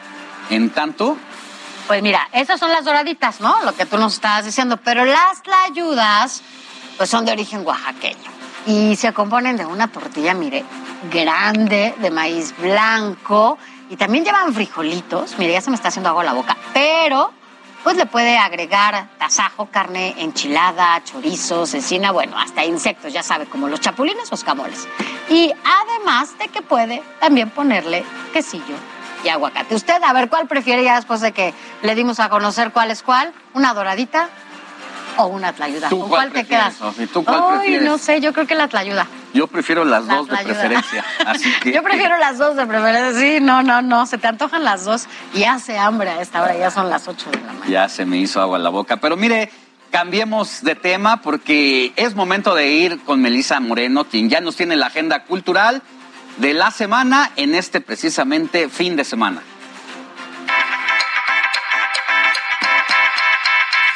Bienvenidos a la Agenda Cultural del Heraldo de México. Yo soy Melisa Moreno y esto es lo más relevante que tengo para ustedes esta semana. Mayer abre al público la nueva sala de pintura y grabado del medievo al modernismo, con obras de artistas destacados como Juan Correa, José de Rivera el Españoleto, Diego Rivera, Joaquín Sorolla, entre otros.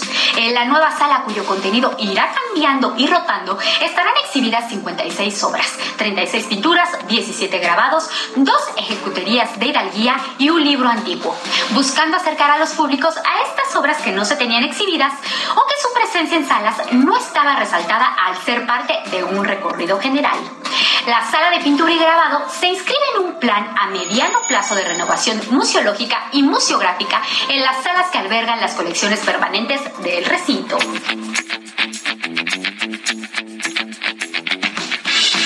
Cuando Ray y Ginger se conocen en las calles de la Ciudad de la Luz, no imaginan que sus vidas se unirán para siempre a pesar de la distancia y de que no pueden ser más diferentes. Una historia sobre el amor, el destino y la búsqueda de uno mismo. Porque a veces solo hace falta mirar a la luna para sentirse cerca de otra persona. Nosotros en la luna de Alice Cullen es editado por Planeta.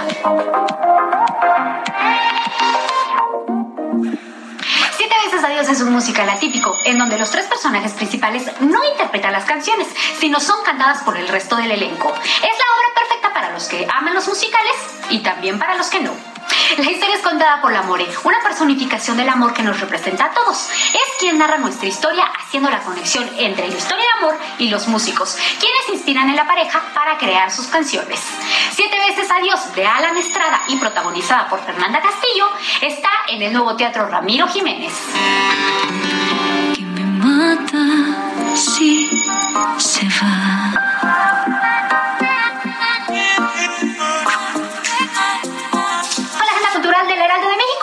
Seguirnos en nuestras redes sociales y compartir. Yo soy Melisa Moreno y me encuentran en arroba melisototota. Nos vemos la siguiente. Bueno, pues ya tiene aquí algunas recomendaciones. Por lo pronto vamos a un corte y regresamos con muchísima más información, pero escríbanos a nuestro WhatsApp al 55 91 63 51 19. Recuérdelo, 55 91 63 51 19. Escríbanos, ¿usted ha tenido problemas con el agua? ¿Cómo le va con todo este tema? Regresamos. Al regresar, entre curules nos hablará sobre la reforma eléctrica.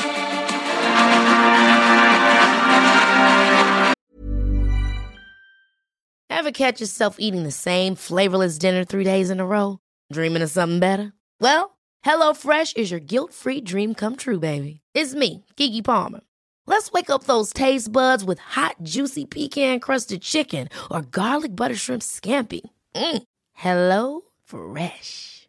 Stop dreaming of all the delicious possibilities and dig in at HelloFresh.com. Let's get this dinner party started.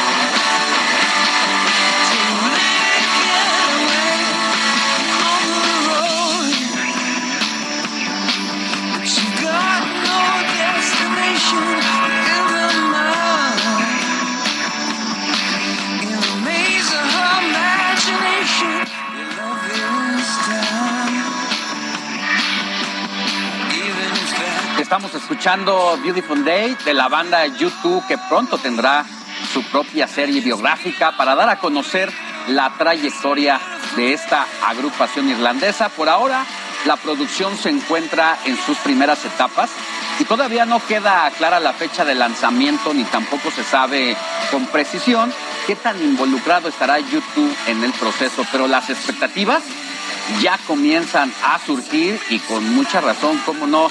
¿Te gusta la banda de YouTube? Me encanta YouTube y además, ¿sabes? Eh, se han caracterizado siempre por estar haciendo causas, ¿no? Que pueden contribuir de alguna manera a, a la gente en momentos difíciles, en catástrofes naturales, en los terremotos, en momentos críticos en cada una de las naciones siempre están presentes y hacen algo, suman, ¿no? Como que más voces para que puedan donar y puedan hacer algo por la Sí. gente que más lo necesita. La verdad es que mis respetos para estos líderes de la música, porque más allá de lo que saben hacer bien, precisamente como tú dices, siempre están viendo por el prójimo y en las causas sociales, no se diga.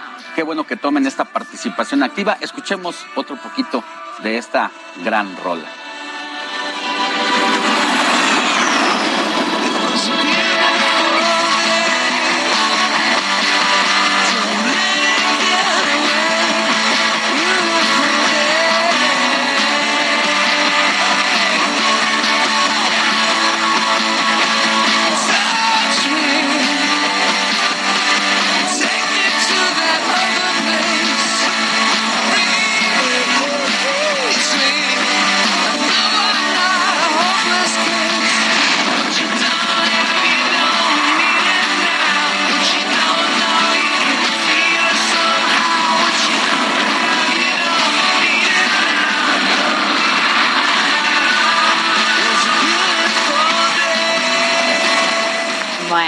Muy bien, nos deja siempre YouTube escuchándolos. Vamos a cambiar de tema rápidamente. Ya es fin de semana, por eso estamos aquí, ustedes y nosotros. Y hoy, bueno, pues les tenemos una sorpresa. Pues el caballero de la noche ya es parte del Heraldo. Mire usted. Hola, Batman.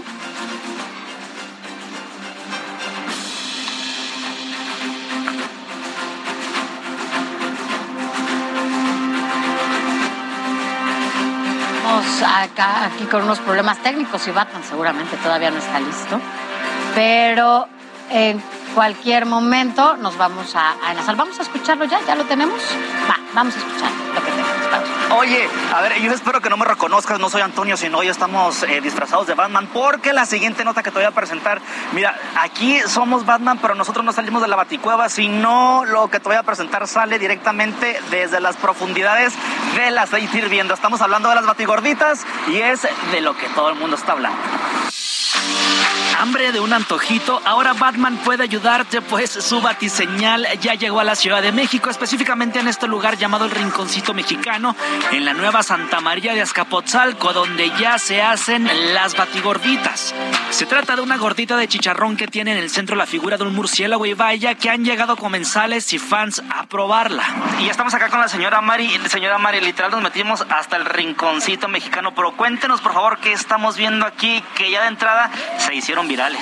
Estamos haciendo una gordita en forma de... bueno, Estamos innovando. Cada vez que se nos ocurre algo, lo hacemos en familia y ahora se nos ocurrió sacarla así, de Batman. Bueno, aquí el murciélago de Batman es una es la misma masa, nada más que este es oscura, la ponemos este comestible. Es decir, se puede comer eh, con igual con la gordita. Las gorditas con la figura de Batman nacieron en los mismos comales donde también ya se hacían las gordimuertas en temporada de Día de Muertos y la gordilove para el Día de los Enamorados. Este ingenio les ha permitido salvar el pequeño changarro familiar, pues durante la pandemia estuvieron sin clientes. que han venido a comprar ahora tanto la gordi muerta como la gordi low, la gordi, ahora la batigordita. Entonces a ellos, gracias a Dios, pues, les agradecemos que no nos han abandonado, que esta ya está preparada, bueno, ya está hecha y ahorita sacamos, vamos a meter otra. Oiga, a ver, y platíqueme algo. Yo he visto que han venido eh, para acá fans de Batman, este, han venido con playeras. Platíqueme qué, qué ha pasado en estos días. Pues, La gente se sorprende, los niños pasan y lo ven y se regresan a ver. Pero no solo niños, los más fanáticos del Caballero de la Noche también han acudido por la suya. La verdad me dejó fascinado. Y más con ese detalle de Batman, pues más. ¿Que es también batibuenas o qué? Claro que sí. Oye, Gama, estás entrado con tu batibordita. Mira, ya te llegó la otra. Otra, mira. Es que está buenísima, la verdad sí me gustaron. Bueno, Ya le trozaste una ala al murciélago, mira. ya, ya, ya, me- ya me lo voy a acabar, pobre. Para marzo tendrán por tiempo limitado las misteriosas batigorditas, las cuales coinciden con el estreno de la película protagonizada por Robert Pattinson, la cual llegó a los cines en este mes. I got you! I got you!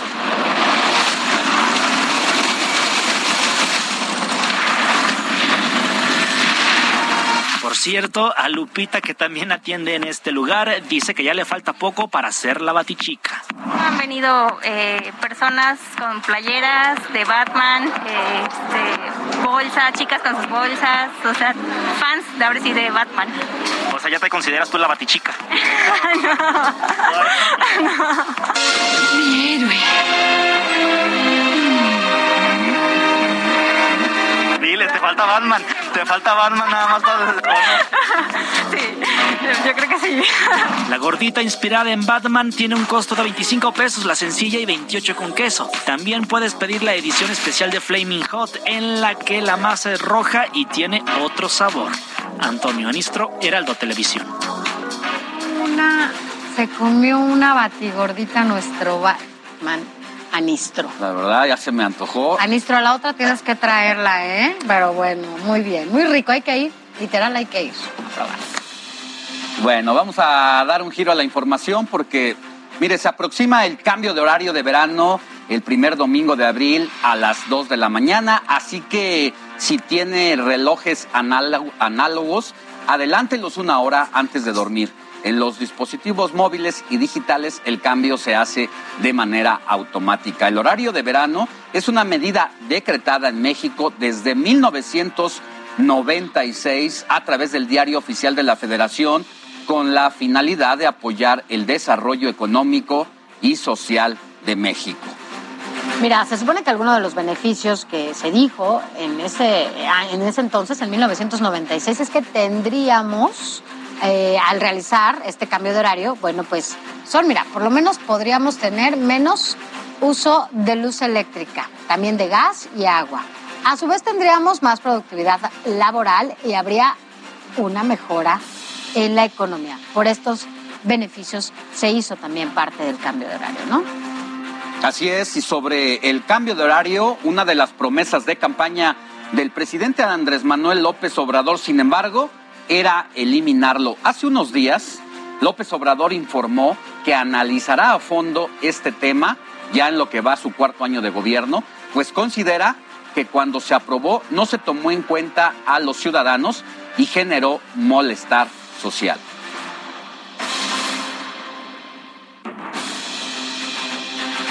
Y bueno, también... Se está haciendo una revisión eh, y sí lo vamos a analizar a fondo a fondo y pronto vamos a tener ya una respuesta para explicarle bien a la gente. En tanto eso sucede, bueno, pues en Estados Unidos el Senado ya aprobó hacer permanente el horario de verano a partir del 2023 y se trata de una ley de protección a la luz del sol que consideran, bueno, pues tendrá beneficios a la salud y a la economía del país. La medida aún requiere la aprobación de la Cámara de Representantes y también la firma del presidente Joe Biden.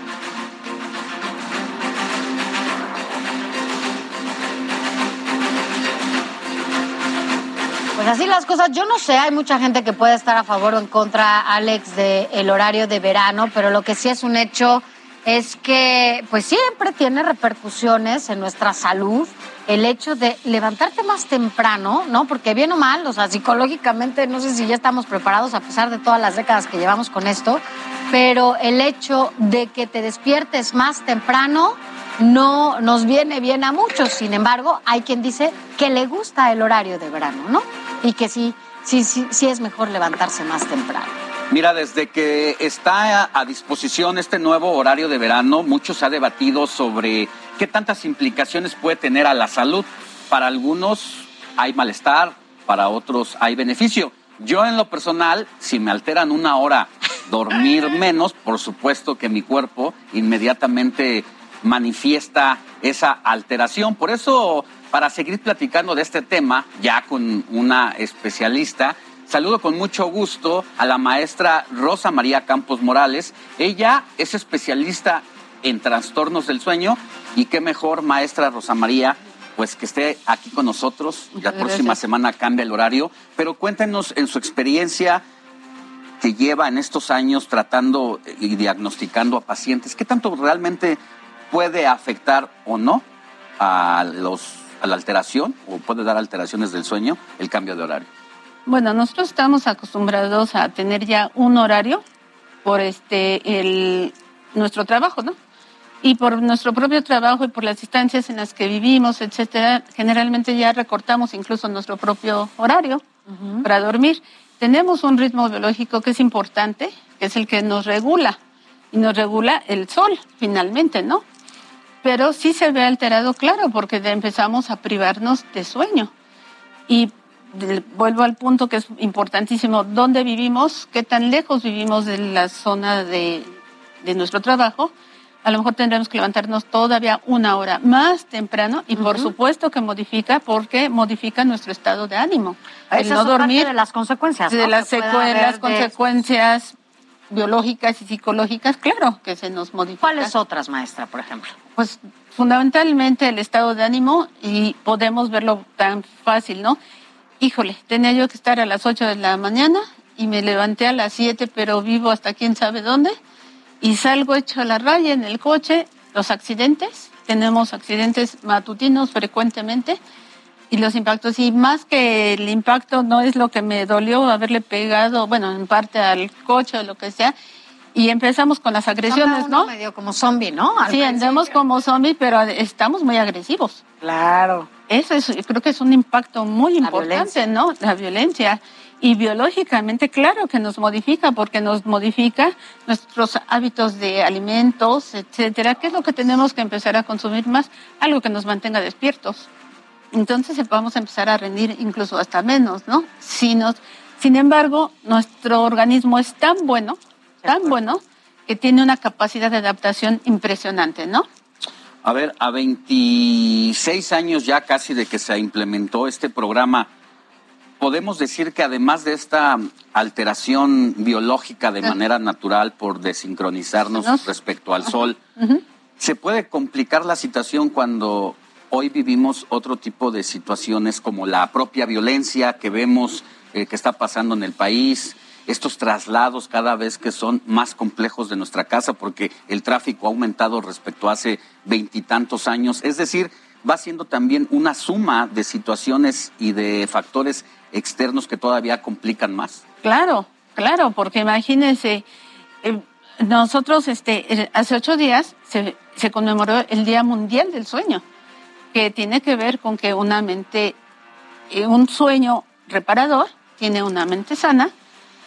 Entonces es importantísimo, claro que sí, porque además recordemos que en este momento eh, hemos vivido una pandemia, además. donde más nos tuvieron que encerrar. Entonces modificamos nuestros hábitos, no solo de sueño, alimenticios, etcétera, una serie de complicaciones que ahorita estamos tratando de retomar y ustedes ven pues las consecuencias, eh, sobre todo en, lo- en toda la familia, ¿no? Ahora, ¿qué hacer, maestra? Por ejemplo, viene ya, nos falta una semana para entrar a este horario y hay quienes ya estamos sufriendo. La verdad es que yo soy de las que sufren cada vez que Claro. llegamos al horario de verano. Pero, ¿qué tendríamos que estar haciendo desde este momento para que cuando lleguemos ya al cambio, pues ya no sea tan radical, ¿no? Eh, este momento en el que bueno, ya nos van a quitar una hora. No, ¿Qué podemos ir haciendo para prevenir? Pues bueno, primero sí hay que irse mentalizando con respecto a esto, pero recordemos que también cada uno de nosotros tiene una cantidad diferente de sueño para que Sí. nosotros respondamos adecuadamente. Eso es algo importantísimo y entonces nos tenemos que ir pues reorganizando entre nuestros propios hábitos de sueño para decir, pues sí, ya me van a quitar una hora, pero tengo que volver a, tengo que reactivarme porque ya estamos en ese proceso que ojalá sea ya maduradero, el reactivarnos, ¿no? Ya. Para que podamos seguir avanzando. Estamos platicando con la maestra Rosa María Campos Morales. Ella es especialista en trastornos del sueño. En esta coyuntura de que estamos a una semana precisamente de que los mexicanos tengamos que adelantar nuestros relojes. Entonces, por todo lo que nos está diciendo, usted ve con buenos ojos la medida que ya tomó Estados Unidos de terminar de una vez por todas con este, este cambio de horario. pues debería de ser adecuado. Tenemos que reactivarnos en todos los sentidos, psicológicos, laborales, etcétera. Y si podemos recuperar nuestro tiempo, sería ideal. Funcionaríamos mejor. Pues sí, porque no son más las otras consecuencias. Pues ojalá que No, se sí, las consecuencias de la pérdida de sueño. Ahora, recordemos que el sueño está perdido en el momento en que ya no dormí una hora, pero el sueño se tiene que recuperar, pase lo que pase, porque recordemos que también eh, durante nuestro periodo de sueño nosotros recuperamos a nuestro sistema inmunológico, tenemos mejores defensas. Nuestros Ujú. órganos. En nuestro todo nos lo recuperamos, entonces por eso yo les digo, ¿qué es lo que más impacta? De entrada es el estado de ánimo. Y si estamos de malas, pues Irritables. pero con el primero que se nos atraviesa. Además nos da más hambre, por alguna razón, siempre que estamos... Pues porque tiene que ver el hambre, la liberación de hormonas, etcétera, eh, la liberación de cortisol, una serie de hormonas que se liberan solo durante el sueño, ¿no? Pues hay que dormir, dormir bien. ¿Dónde se le puede contactar, maestra? Eh, por la red social de Facebook, con mi nombre, Rosa ¿Cómo? María Campos. Rosa María Campos Morales, especialista en el trastorno del sueño, ahí puede buscarla y consultarla en caso de que usted lo amerite. Muchas gracias, maestra, por haber venido. Muchísimas gracias. a Gracias ustedes por la a dormir. invitación. Vamos a dormir. Bueno, es lo que quisiéramos. Muchas gracias. buen fin de semana. Muchas gracias, igualmente. Gracias, gracias. Haciéndonos a la idea. gracias. Cambiemos de tema. Mire, vamos a información de Damián Martínez sobre la actividad deportiva del fin de semana. Llegamos al fin de semana y es momento de platicar de lo más importante del fabuloso mundo de los deportes. Por increíble que parezca, el patinador mexicano Donovan Carrillo podría perder su beca luego de bajarse del Campeonato Mundial de Patinaje Artístico debido a que la aerolínea en la que viajaba le perdió sus patines. Esto le podría costar los 30 mil pesos que percibe cada mes. Ana Guevara le dijo que estaba condicionado a su participación en este campeonato mundial. Vamos a ver si se la quitan o no. La beca está condicionada a resultados y lo entendió perfectamente bien. Entonces creo que no, no es un tema de controversia. Él, lo- sabe, entonces eh, tendremos que esperar hasta que la temporada concluya. Cambiemos de tema. Después del empate de la selección mexicana contra Estados Unidos, el Tri ya está en Honduras para encarar su penúltimo partido de las eliminatorias en busca de su pase directo a Qatar 2022. Escuchemos a Gerardo el Tata Martino. Lo cierto es que nosotros nos toca jugar por primera vez una eliminatoria de CONCACAF con ocho equipos y a falta de dos fechas ningún equipo está clasificado. Entonces, obviamente que esto marca un, alto grado de dificultad. y- Vamos a ver cómo se encuentra el octagonal final de la CONCACAF. En primer lugar está Canadá con 25 puntos. En segundo, Estados Unidos con 22. En tercero, México, también con 22 puntos. Pero los de las barras y las estrellas tienen mejor diferencia de goles. Le sigue Costa Rica y Panamá. Los demás están fuera del Mundial. ¿Y quién también está fuera del Mundial? Y para sorpresa de todos, es Italia que fue eliminada nada más y nada menos que por Macedonia con un gol en el minuto 93. Esta es la segunda vez que los italianos se quedan sin Copa del Mundo de manera consecutiva. Solo como dato, Italia es el actual campeón de la Euro. Quienes aún siguen con vida es Portugal, Suecia y Gales. Escocia y Ucrania aún no juegan debido a la suspensión por la invasión de Rusia. Polonia calificó de manera directa tras la descalificación de los rusos. En Sudamérica ya están los cuatro boletos para Qatar. Brasil, Argentina, Ecuador y Uruguay son los dueños. Colombia, Chile y Perú pelean por uno más que los lleve a la repesca. Dejemos el fútbol y vamos a ver qué sucede en Arabia Saudita con la Fórmula 1, que después de las primeras libres hubo un incendio y un ataque con misiles. Esto sucedió a 10 kilómetros del circuito de Jeddah. Por fortuna, todo.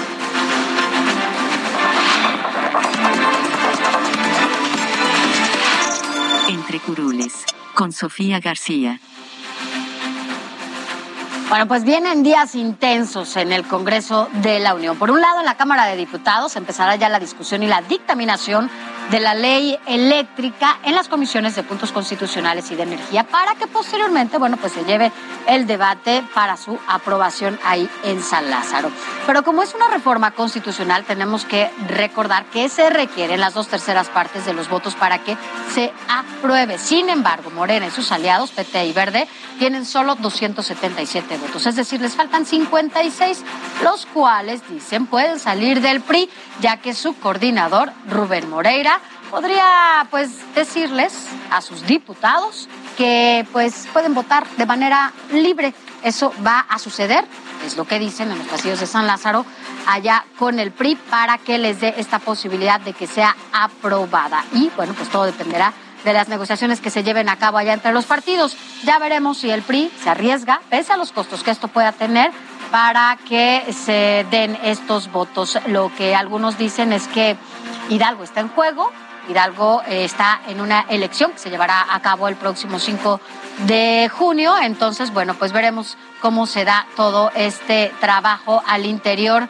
de la Cámara de Diputados, pero el PRI será quien defina sin duda esta reforma constitucional. Así que todo apunta a que los diputados no se van de vacaciones en esta Semana Santa, porque nos dicen que a más tardar el 13 de abril será votada y aprobada en la Cámara de Diputados esta reforma constitucional para que se envíe al Senado para su análisis y también su votación. En tanto, bueno, pues en el Senado se requieren 85 votos para lograr las dos terceras partes. Morena y sus aliados tienen apenas 75.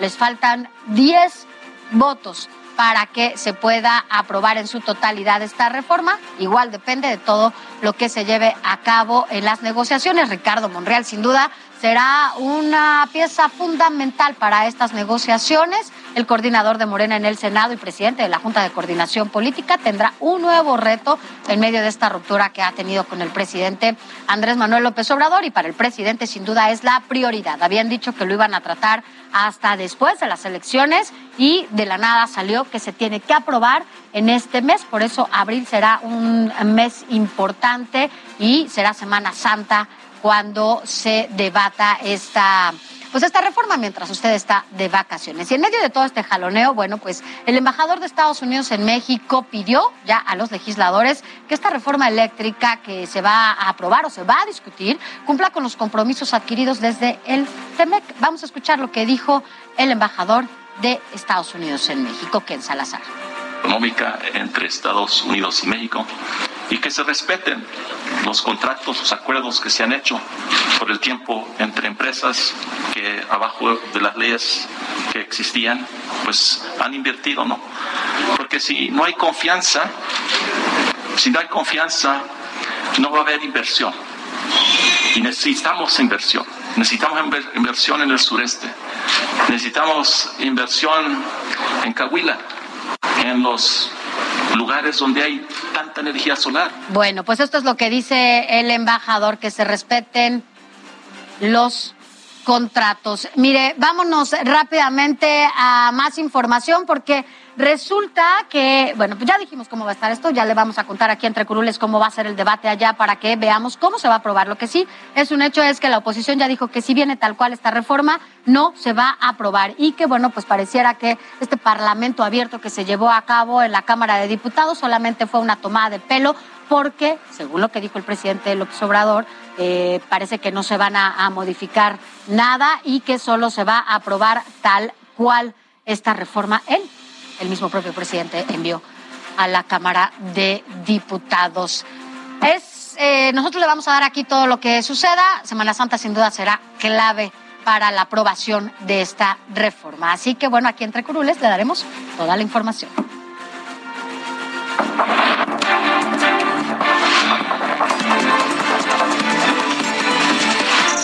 Entre Curules, con Sofía García.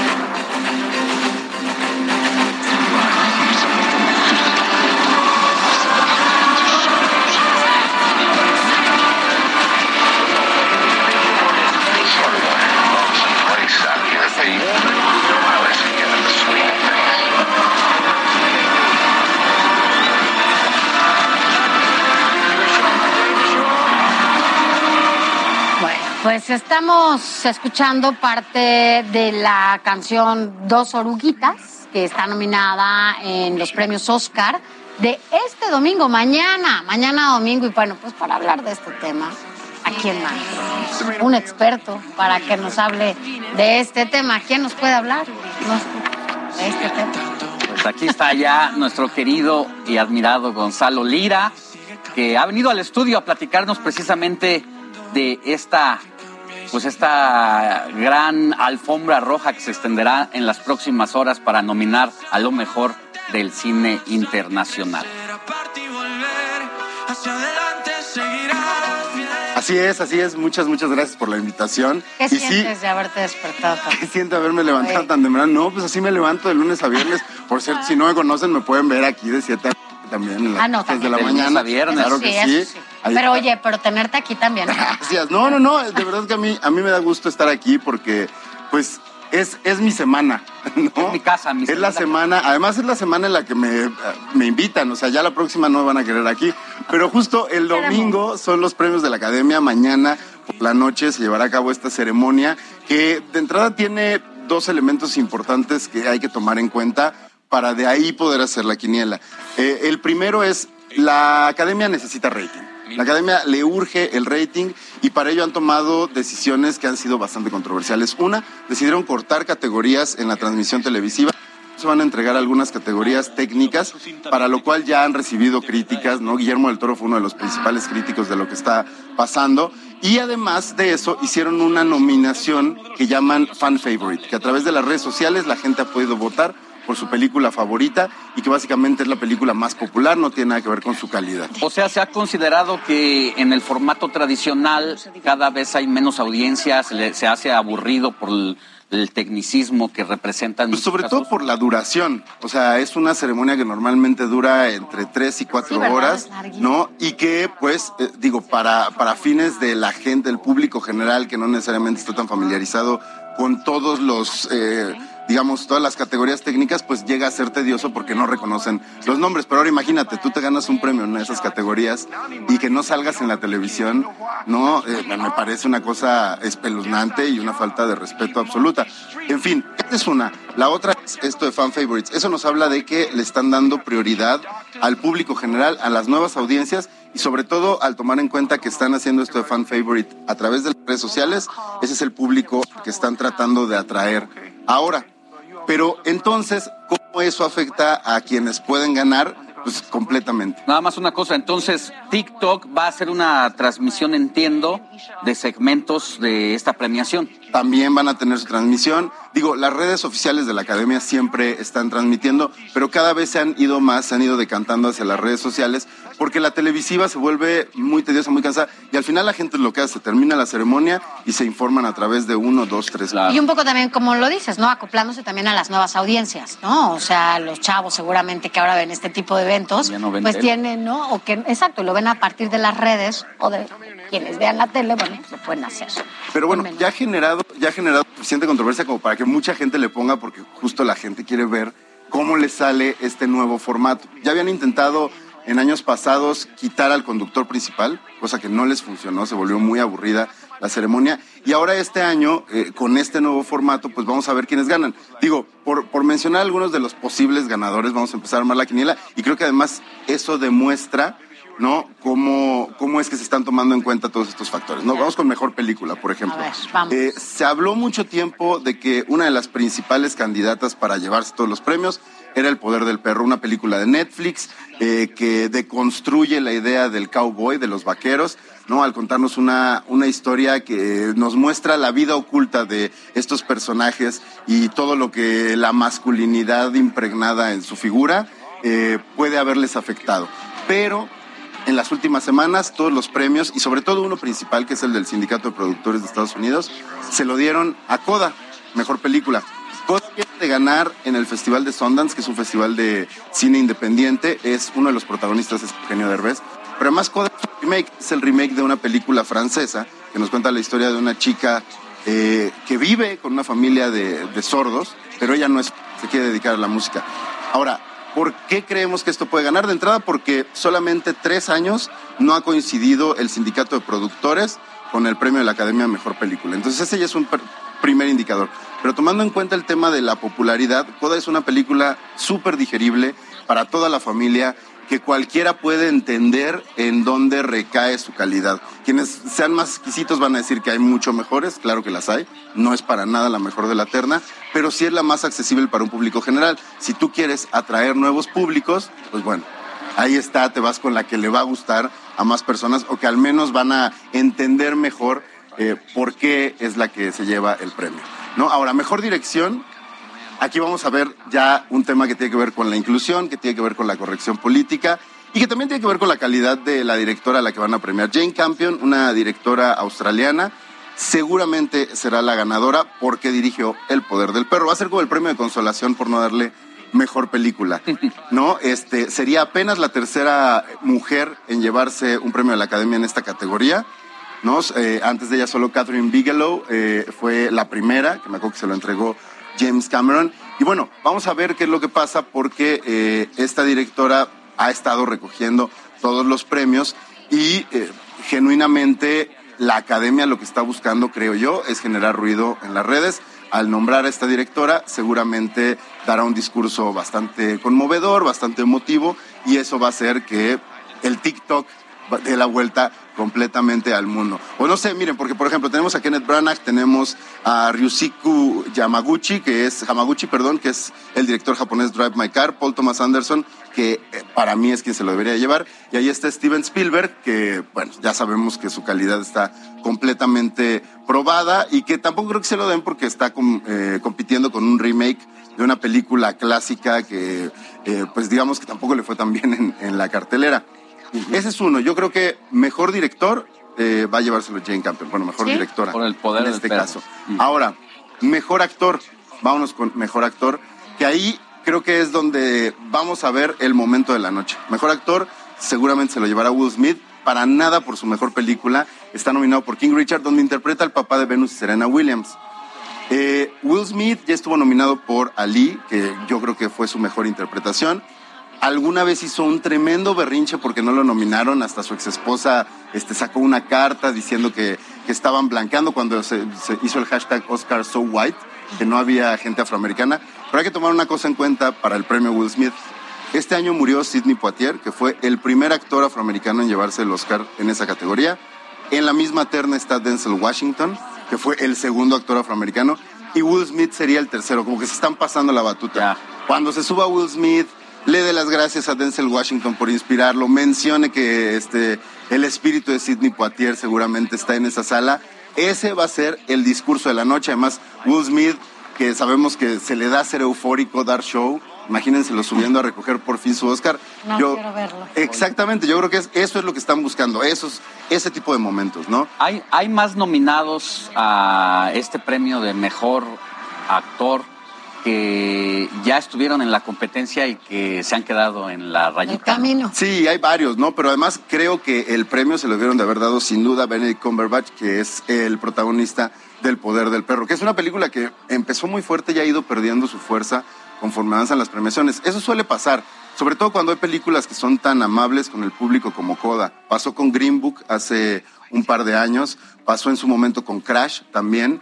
Eh, pasó, incluso me atrevo a decir que Titanic fue el caso, había mucho mejores películas en ese momento, pero era una favorita del público y se llevó absolutamente todo con El Señor de los Anillos, lo mismo. Pero bueno, eh, esas son algunas de las categorías. Mejor actriz, por ejemplo, esa es en la que no pondría todavía como toda... Toda la- los huevos en una canasta. los huevos en una canasta, pero me atrevo a decir que si no es Nicole Kidman, puede ser Kristen Stewart. A la academia le encanta ver a, a las actrices que se disfrazan, que se transforman. Eh, Kristen Stewart lo hace muy bien por Spencer, que es esta película en donde interpreta a la princesa Diana, y además tomando en cuenta el tema de las mal llamadas minorías, ¿no? Eh, de la inclusión, de la corrección política. Recordemos que Kristen Stewart es eh, abiertamente miembro de la comunidad LGBT y eso eh, de inmediato le da muchas más oportunidades porque, a ver, vamos a ver, mejor actor, vamos a ver premiada a la comunidad afroamericana, mejor actriz de reparto, que va a ser seguramente Ariana DeBose, que es afrolatina, vamos a ver a la comunidad latina, ¿no? También vamos a ver eh, en mejor actriz, yo creo que es Kristen Stewart, y en mejor actor, también por Coda, eh, se va a llevar un premio, el primer actor sordo. Están, están buscando eso, como, como que sean puros hitos dentro de la historia del Oscar, y creo que va a ser interesante ver, eh, porque muchos son personas que nunca lo han ganado, que van a estar muy emocionadas y que por lo mismo van a tener mucho que decir sobre ese escenario. ¿no? Mexicanos nominados sí hay, tenemos a Guillermo del Toro por El Callejón de las Almas Perdidas. Está nominado como mejor productor nada más, Ok. o bueno, como mejor película y se le entrega al productor. No se lo va a llevar, eso es prácticamente un hecho. Yo creo que su película tiene oportunidad con algunas categorías técnicas, pero no más. Está nominado Carlos López Estrada por mejor película animada, que Carlos López Estrada es hijo de la productora Carla Estrada y es el director de Raya y El último dragón, esta película de Disney. Poco se ha dicho de que tenemos un mexicano nominado con una película Pero además en ese animada tipo, en esa, en esa categoría. en esa ¿no? categoría O que es muy, que muy, muy poco Ajá. frecuente. Y eh, seguramente veremos subirse al escenario, si no es que llevarse y recoger un Oscar, a Lin Manuel Miranda con eh, Sebastián Yatra. ¿no? Van a subirse a cantar dos oruguitas. Es muy probable que esa sea la canción que se lleve el Oscar. Pero bueno, hablando por ejemplo de las canciones y de esta necesidad de público, quitaron categorías, no van a premiar a algunas personas que creo que deberían de subirse a ese escenario y ser vistas en televisión, pero ya decidieron que sí van a incluir un musical de una película eh, que es la de No se habla de Bruno, esta de Encanto. No, Encanto. de. Sí, Sí, sí. Encanto, que se volvió tan popular que dijeron, vamos a ponerla y quitemos gente que se va a ganar el premio. Aunque esta eh, canción no está nominada en absolutamente nada, simplemente por el hecho de buscar que se conecte la gente para ver ese número musical, ahí lo van a hacer. Ah, pero ni siquiera porque esté... eh, No está eh, nominada. Para nada. No, no, no, no. Wow, no, no. pues sí, es que la canción, to- todo el mundo nos la... ya. Todo el mundo se la sabe, fue creo que la más escuchada, Sí, la primera sí. en estar en el Billboard eh, desde creo que Aladino, ¿no? Desde un mundo ideal de Aladdin. Entonces a la gente le gusta bastante. Y vamos a ver porque si gana Coda Mejor Película y Eugenio Derbez sí va a la ceremonia, él dijo que no va a ir porque está ocupado.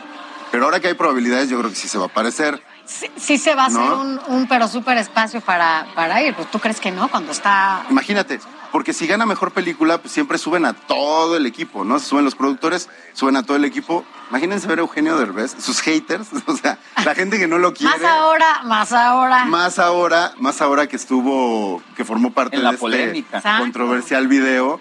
Este, a ver si toma el micrófono. No creo que pueda tomar el micrófono. Sería, sería incluso imprudente ahí sí de su parte Sería quitarle el pero espacio. Pero digamos que lo es. Él es imprudente. O sea, lo es. Entonces, Eh, no. a veces sí, ¿no? No, a veces lo es, pero no, yo creo que ahí sí se va, se va a comportar. Ah. Va a estar con sus jefes No, recibiendo. pero va a ser abordado al final del evento, pase lo que pase, y precisamente trepado en esta ola de popularidad, incluso que le ha regalado Andrés Manuel López Obrador, mucho más de lo Oh. que ya es, simplemente lo pone en la coyuntura. Y no te, no te muevas, eh, Gonzalo, porque justo vamos a hablar de esto, porque mediante un video, artistas mexicanos exigieron al gobierno federal modificar las obras del tramo 5 del tren Maya que corre de la zona turística de Cancún y Tulum. Ante esto, el presidente de la República reaccionó y respondió que no tienen vocación ecologista y que están desinformados. Incluso los acusó de participar solo por dinero y que por eso existe deshonestidad y que además estaban leyendo todo. Existe también la deshonestidad en artistas, en científicos, en intelectuales. Y es este pues normal a estos eh, famosos o les pagaron o lo hacen por convicción porque les molesta mucho lo que está sucediendo en el país. Bueno, y mire, después de lo que dijo el presidente, el actor, el actor Eugenio Derbez respondió en una entrevista pues que él no recibe sobres amarillos y que a estas alturas de su carrera pues tampoco necesita que alguien le pague para apoyar algún movimiento. Así lo dijo Eugenio Derbez. Me duele que descalifiquen, eh, porque creo que el León cree que todos son de su condición, ¿no? Yo no recibo sobres amarillos, este, yo no necesito eso, yo me gano el dinero con el sudor de mi frente, y esto lo hago por amor a México. Así que, ¿cómo ves todo este despapay? Eugenio, Eugenio Derbez. Está bien, sabe, sabe jugar el juego, creo también, lo sabe. Y yo sí creo que no necesita el dinero, ¿eh? O sea, No, no, no, todos creemos que no lo necesita, ¿no? O tiene, sea, no lo necesita. No hay forma. No lo necesita, pero digo, también está bien que sean vocales, ¿no? La gente esté de acuerdo con quien esté de acuerdo. Creo que está bien que sean vocales y que también se defiendan. Creo que eso es lo que es importante. No, y que además también se vale alzar la voz cuando no estás de acuerdo con algo. Y supuesto. si, bueno, esos te, te tienen una, en una posición pública, bueno, pues ni modo, ¿no? Hay quienes han alzado la voz y porque no son públicos, pues tampoco se conocen sus demandas. Estos personajes que son públicos y que además estamos viendo cómo se está afectando la naturaleza por esta construcción del tramo 5 del Tren Maya, también se vale que aprovechen sus espacios para que pues escuchen, ¿no? Estas.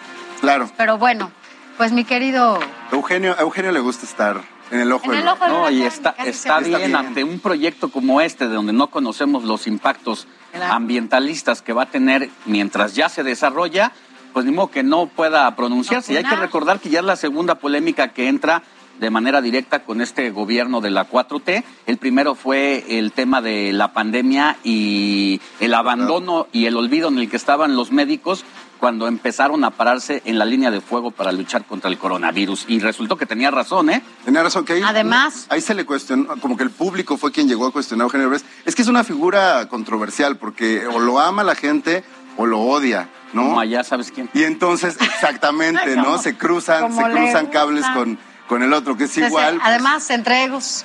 Además, es una lucha de, posiciones. Pero, oye, gracias por haber venido y por haber estado con nosotros Gracias esta mañana. Si quieres hacerlo todos los sábados, pues nosotros. Lo voy a pensar. Bueno, piénsalo. pues. Piénsalo. Por lo pronto, las ya tienen cómo va a estar esta ceremonia el día de mañana y ya estaremos ahí viéndolo. Gracias, Gonzalo. Gracias, querido Gonzalo. Gracias. Buen día. Buen día. Y mire, es momento de ir al desresumen con Abraham Arreola para saber todo lo que no ha sido importante en el mundo de las noticias. Adelante. La semana siempre tiene información importante, pero estos minutos te voy a platicar de todo lo contrario. Esto es el desresumen informativo. Se nos va, se nos fue Daddy Yankee. La última y nos vamos, así lo dijo, esa fue su confesión y la dio en un video de YouTube donde explica punto a punto lo que siente. En los barrios donde nosotros crecimos, la mayoría queríamos ser narcotraficantes. Hoy por hoy yo bajo para los barrios, los caseríos, y la mayoría quieren ser cantantes. Eso para mí vale mucho. Hacemos una breve pausa para recordar este gran chiste que soltó Beatriz Gutiérrez Müller. Claro, no a todos les gustó, pero definitivamente estuvo muy chido.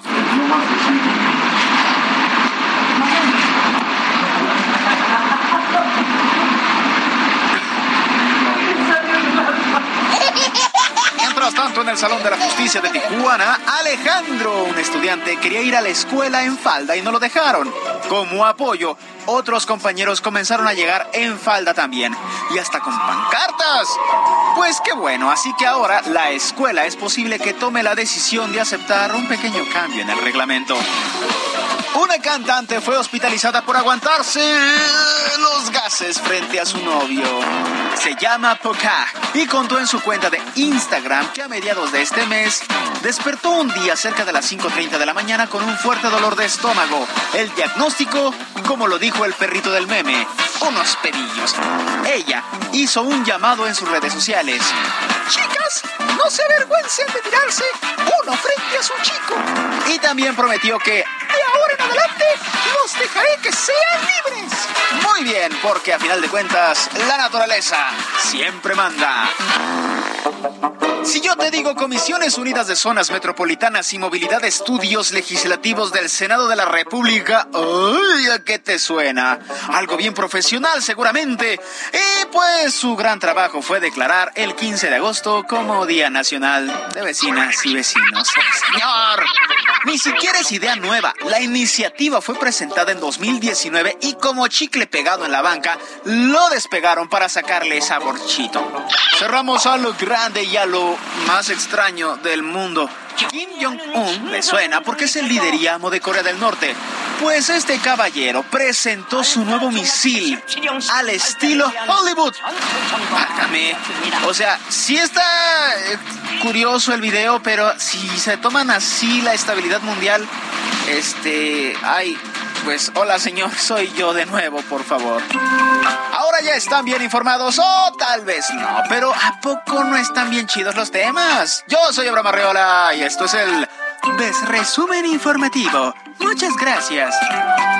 Bueno, así el des resumen. Vámonos rápidamente a información más seria, porque mire, en la conferencia matutina de este viernes 25 de marzo, el presidente Andrés Manuel López Obrador destacó el trabajo realizado por la secretaria Rosa Isela Rodríguez al frente de la seguridad pública de este país, que ha marcado, dijo el presidente, una gran diferencia, pues la considera su brazo derecho y señaló también que con ella no hay complicidad con los delincuentes. Escuchemos. Ya no es el tiempo de que estaba García Luna, de secretario de Seguridad Pública. Ahora la secretaria de Seguridad Pública es Rosa Isela Rodríguez, no es García Luna. Nada más este, imaginando a García Luna y poniendo a Rosa Isela, a los dos, se demuestra la diferencia. Así las cosas en materia de seguridad. Y mire, vámonos rápidamente a temas internacionales. Y es que en Ucrania ya se cumplieron 31 días de invasión y se confirmó que 300 personas murieron en el bombardeo de la semana pasada en contra del teatro de Mariupol, que se usaba como refugio.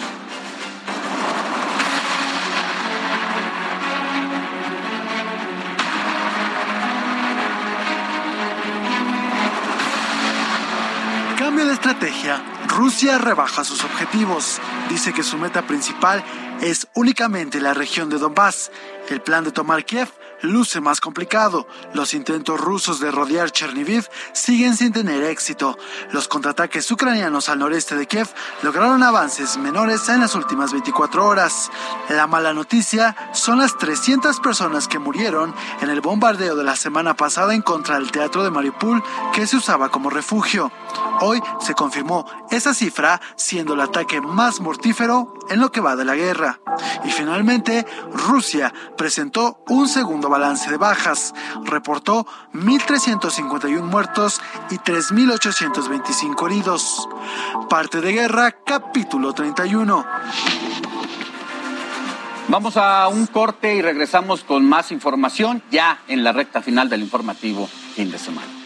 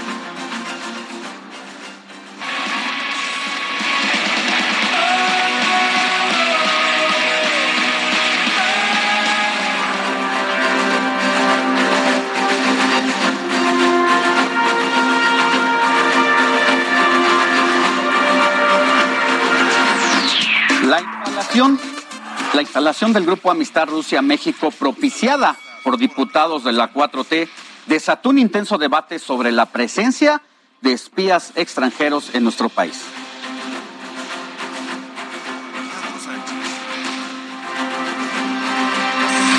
más importante para nosotros tener este evento, esta actividad, esta instalación del grupo de amistad en esos días que son bastante complicados, en estos tiempos complicados para mi país, que enfrenta no solo una operación militar especial en Ucrania, sino también una tremenda guerra mediática. Por eso yo repito que valoro mucho este gesto, este gesto de demostración de amistad, solidaridad y apoyo. Y es que el jefe del Comando Norte de los Estados Unidos, Glenn Van Hert, hizo un día después una declaración durante una audiencia en el Senado de su país que cimbró en la región, al asegurar que hay espías rusos en México como no hay en cualquier otro país del mundo. Mientras, la 4T se guiña el ojo con Rusia y Estados Unidos reacciona, López Obrador, con un tono mesurado, respondió a las graves acusaciones nunca antes escuchada, ni siquiera durante la década de los 60 y 70 en pleno auge de la Guerra Fría. Debe saberse de que México no es colonia de ningún país extranjero, que México es un país libre, independiente, soberano,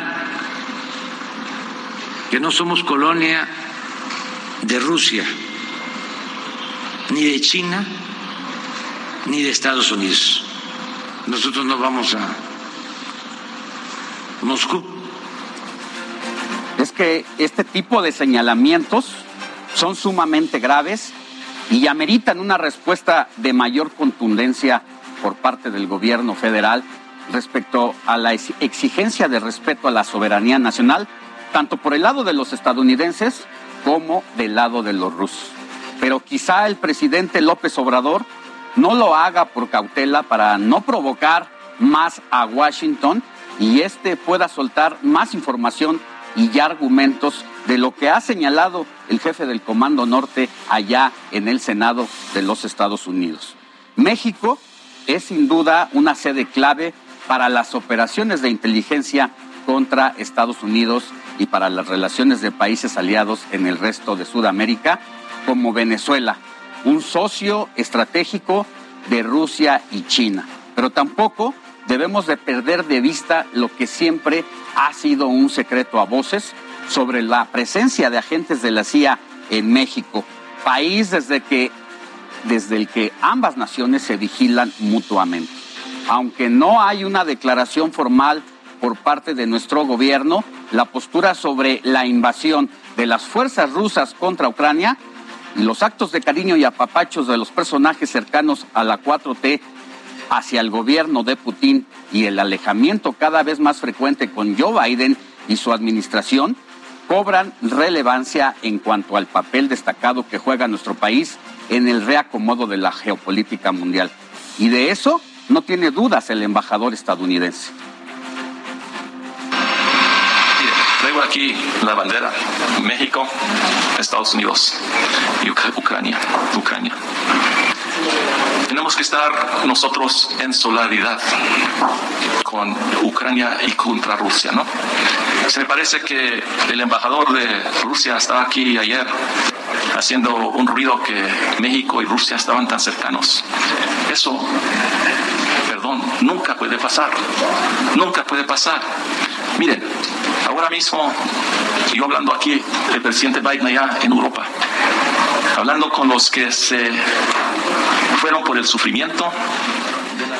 En lo sucesivo, cada decisión binacional entre México y los Estados Unidos debe ser visto con otros ojos.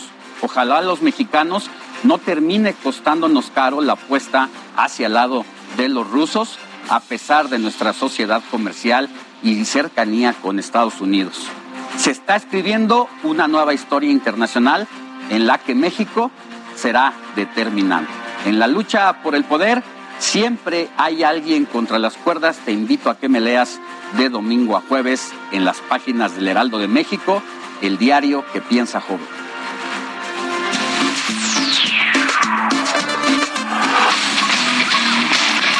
Contra las cuerdas por Alejandro Sánchez. Vámonos a más información y a otros temas. Mire, sin duda seguro usted lo pues lo vive, si es que renta o está comprando, porque los costos de la vivienda en México y en el mundo, pues han ya cada, pues paso a paso, pues están retomando su precio. Pero quien nos va a hablar de eso, quien es el experto, es Luis Ramírez, porque, bueno, pues Luis, tú debes de saber sobre todo cuáles son estas ciudades más costosas para vivir ahora en Estados Unidos, porque también pues las personas que pueden hacerlo se están yendo para allá a vivir a Estados Unidos. ¿Cómo estás, Luis? Muy buenos días.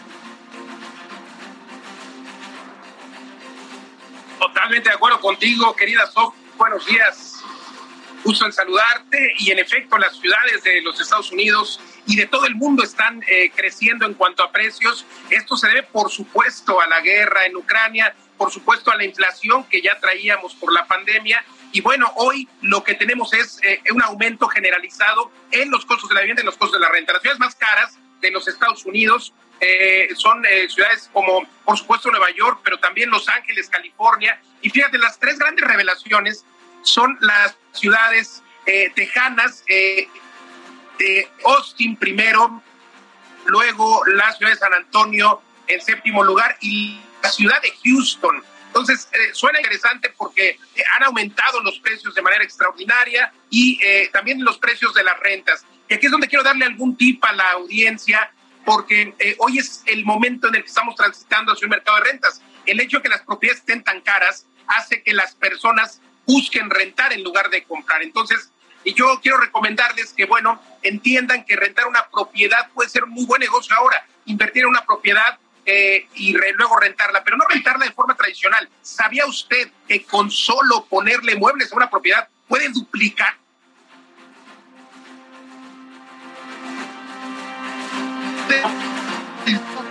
de, problema con la comunicación, Luis. Ya sabemos que las tecnologías, bueno, a veces no nos ayudan mucho, pero eh, bueno, pues vaya que sin duda para quienes justamente están migrando a Estados Unidos para vivir allá, pues lo importante es que sepan que tienen esta opción. Eh, Luis Ramírez, te escuchamos más tarde a las 4 de la tarde a través del Heraldo Radio. Gracias, gracias por haber estado con nosotros como cada sábado. Pero vámonos a otros temas totalmente distintos esta, este cierre ya casi de programa, Alex. Así es, y regresamos con los deportes y hablemos de un campeón de campeones. Se trata de Ricardo Triviño, piloto de Rally México, que desde 1998 ha puesto en alto el nombre de México y se ha convertido en uno de los mejores de nuestro país y de todo el mundo. Esta es su historia.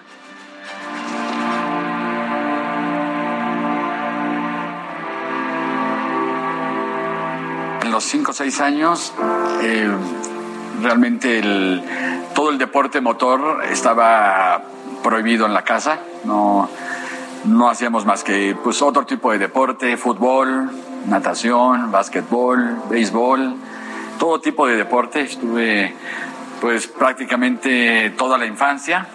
A los autos pues ya llegué realmente tarde. Empecé a hacerlo después de los 21 años. Pues yo, yo ya tenía la decisión y bueno, pues mis padres tuvieron que, que aceptarla, ¿no? Porque no era un deporte que, que gustara mucho en, en la casa. Mi, mi- primer carrera, que, la, que, la que entré, fue un rally Acapulco en el año 98, que eran muy famosos y así los organizaba Chacho Medina en, salían del Estadio Azteca, que era el famoso rally Malboro Acapulco. Eh, lo llegué a hacer con un golf, de los primeros golf, de los cuadraditos, de los chiquitos. Y bueno, ahí fue que tomé la decisión de, de incurs- de incursionar en, el mundo del rally. Estuve dos años este, en el campeonato nacional, salí campeón nacional y ahí tomé la decisión de, irme a correr a España.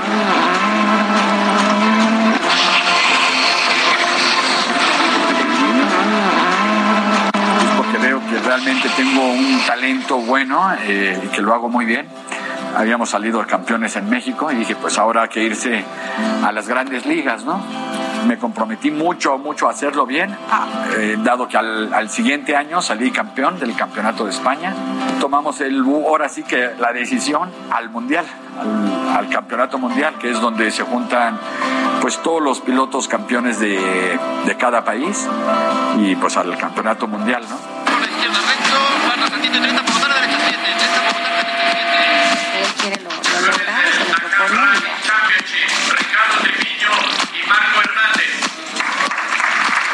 ganado carreras del campeonato mundial, como Alemania, Francia. Al siguiente año nos fuimos a Sudamérica, que en Sudamérica es increíble también lo que hay, lo, lo que hay de pasión por los rallies. Y la verdad que nos fue también muy bien porque estuvimos haciendo el campeonato sudamericano. Quedamos segundo lugar por en, en un salto tuvimos un, un brinco muy grande, se me paró el auto y lo que, lo que tardamos en subir la bomba de la gasolina, darme cuenta, ahí perdimos un campeonato, pero nos fue, la- nos fue realmente muy bien. Bueno, de los títulos que tengo, tengo un campeonato en España, tengo cinco campeonatos en México de campeón nacional, un, un subcampeonato en Sudamérica, eh, 10 campeonatos de la FIA del, como campeón de América del FIA NACAM. Tenemos ese récord ya histórico. Hemos ido a 10 premiaciones de la FIA junto con el campeón de la Fórmula 1. Hemos hecho pues un récord en el automovilismo en México ¿no? con, con esto. El año pasado acabé tercero. Lo que pasa que en México, desgraciadamente, es un país que se sabe poco del poco de los rallies, ¿no? Se sabe más de, los circuitos.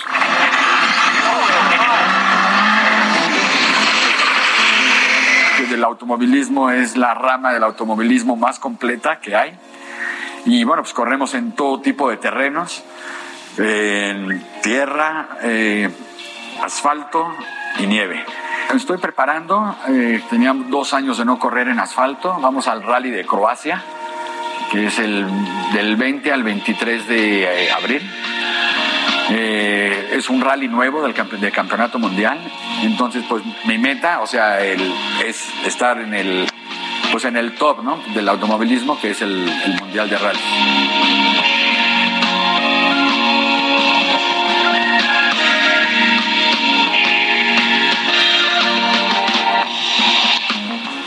Bueno, y precisamente tenemos aquí en el estudio, lo- sacamos ahí, de donde usted lo vio sentadito, lo trajimos aquí, al lado de nosotros, a Ricardo Triviño, para bueno, platicar más a fondo sobre, sobre esta carrera que ya nos platicabas, Ricardo, gracias por estar aquí con nosotros, y, y que, bueno, pues ya vimos que son, para quienes nos escuchan por radio, porque nos escuchan también por radio, bueno, pues son carreras en donde estás en tierra, en asfalto, brincas, son de esos coches que vuelan, o sea, no todo el mundo estamos familiarizados con, con lo que es el rally, ¿no? Claro. O sea, Sí, ¿cómo terminas? Bueno, pues la verdad eh, eh, muy, es muy agotador. Corremos en todo tipo de superficies.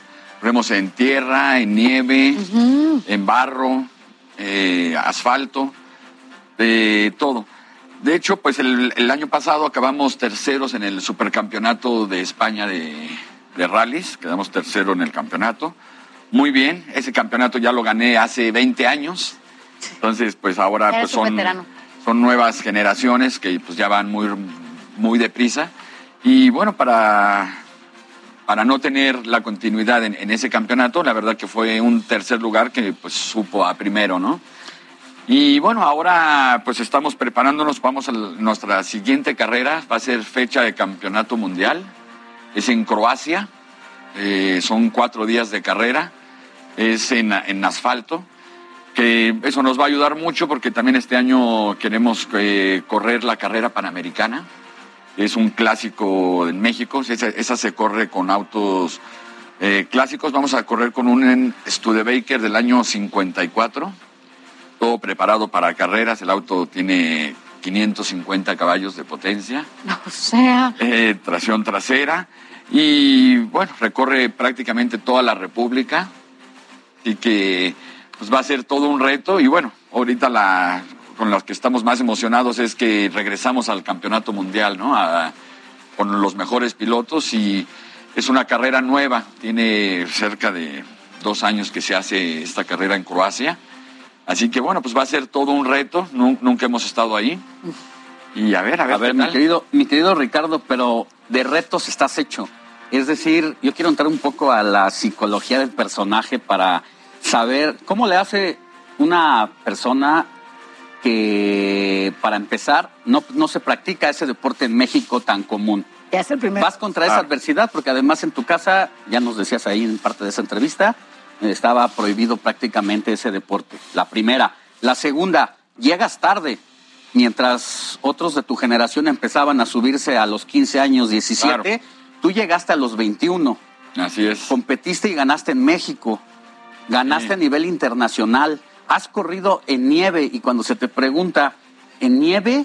Aquí en México dices No solo la de limón. Solo la de limón, sí, sí. Pero entonces, ¿cómo hace un personaje para ir contra todos esos desafíos cuando pues, no está en la naturaleza propia del mexicano esa situación? Claro, pues bueno, es todo, todo un reto. Aquí este, es, es, es complicado poder este, entrenar en el, en el auto de rally, es complicado cerrar caminos, ¿no? Entonces, pues tratamos de, eh, de, bueno, trato de prepararme mucho haciendo bicicleta de montaña, eh, moto de enduro también. Eh, de ese tipo de, de- ese tipo de deportes para estar al, al 100%. Y bueno, sí, ahora las generaciones nuevas inclusive empiezan desde los 8 o 9 años. Chiquititos. Ya súper chiquitos, a los 18 ya son totalmente profesionales. Tenemos el caso ahora de Robampera, el, el hijo, que tiene 19 años y ya lleva, ya está en un equipo oficial desde hace tres años, ¿no? Desde los 17 años ya está en un equipo oficial. Entonces, pues es muy complicado eh, pelear con esas que contra estas generaciones nuevas, ¿no? Pero bueno, la verdad que eh, pues todo lo que hemos hecho en, en- en todos estos años de, ¿De carrera? De carrera, en toda esta trayectoria, pues ha sido muy bueno, ¿no? Tenemos también el récord de haber ganado eh, la carrera panamericana en la, hace 10 años. Queremos regresar ahora 10 años después.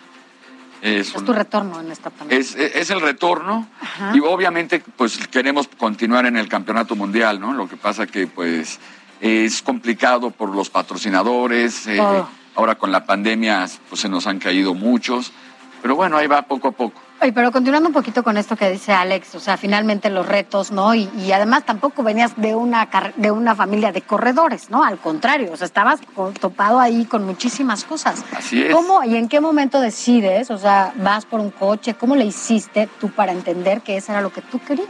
Y claro, bueno, en la casa, pues mi padre era jugador de fútbol, entonces pues siempre pues era una pelota.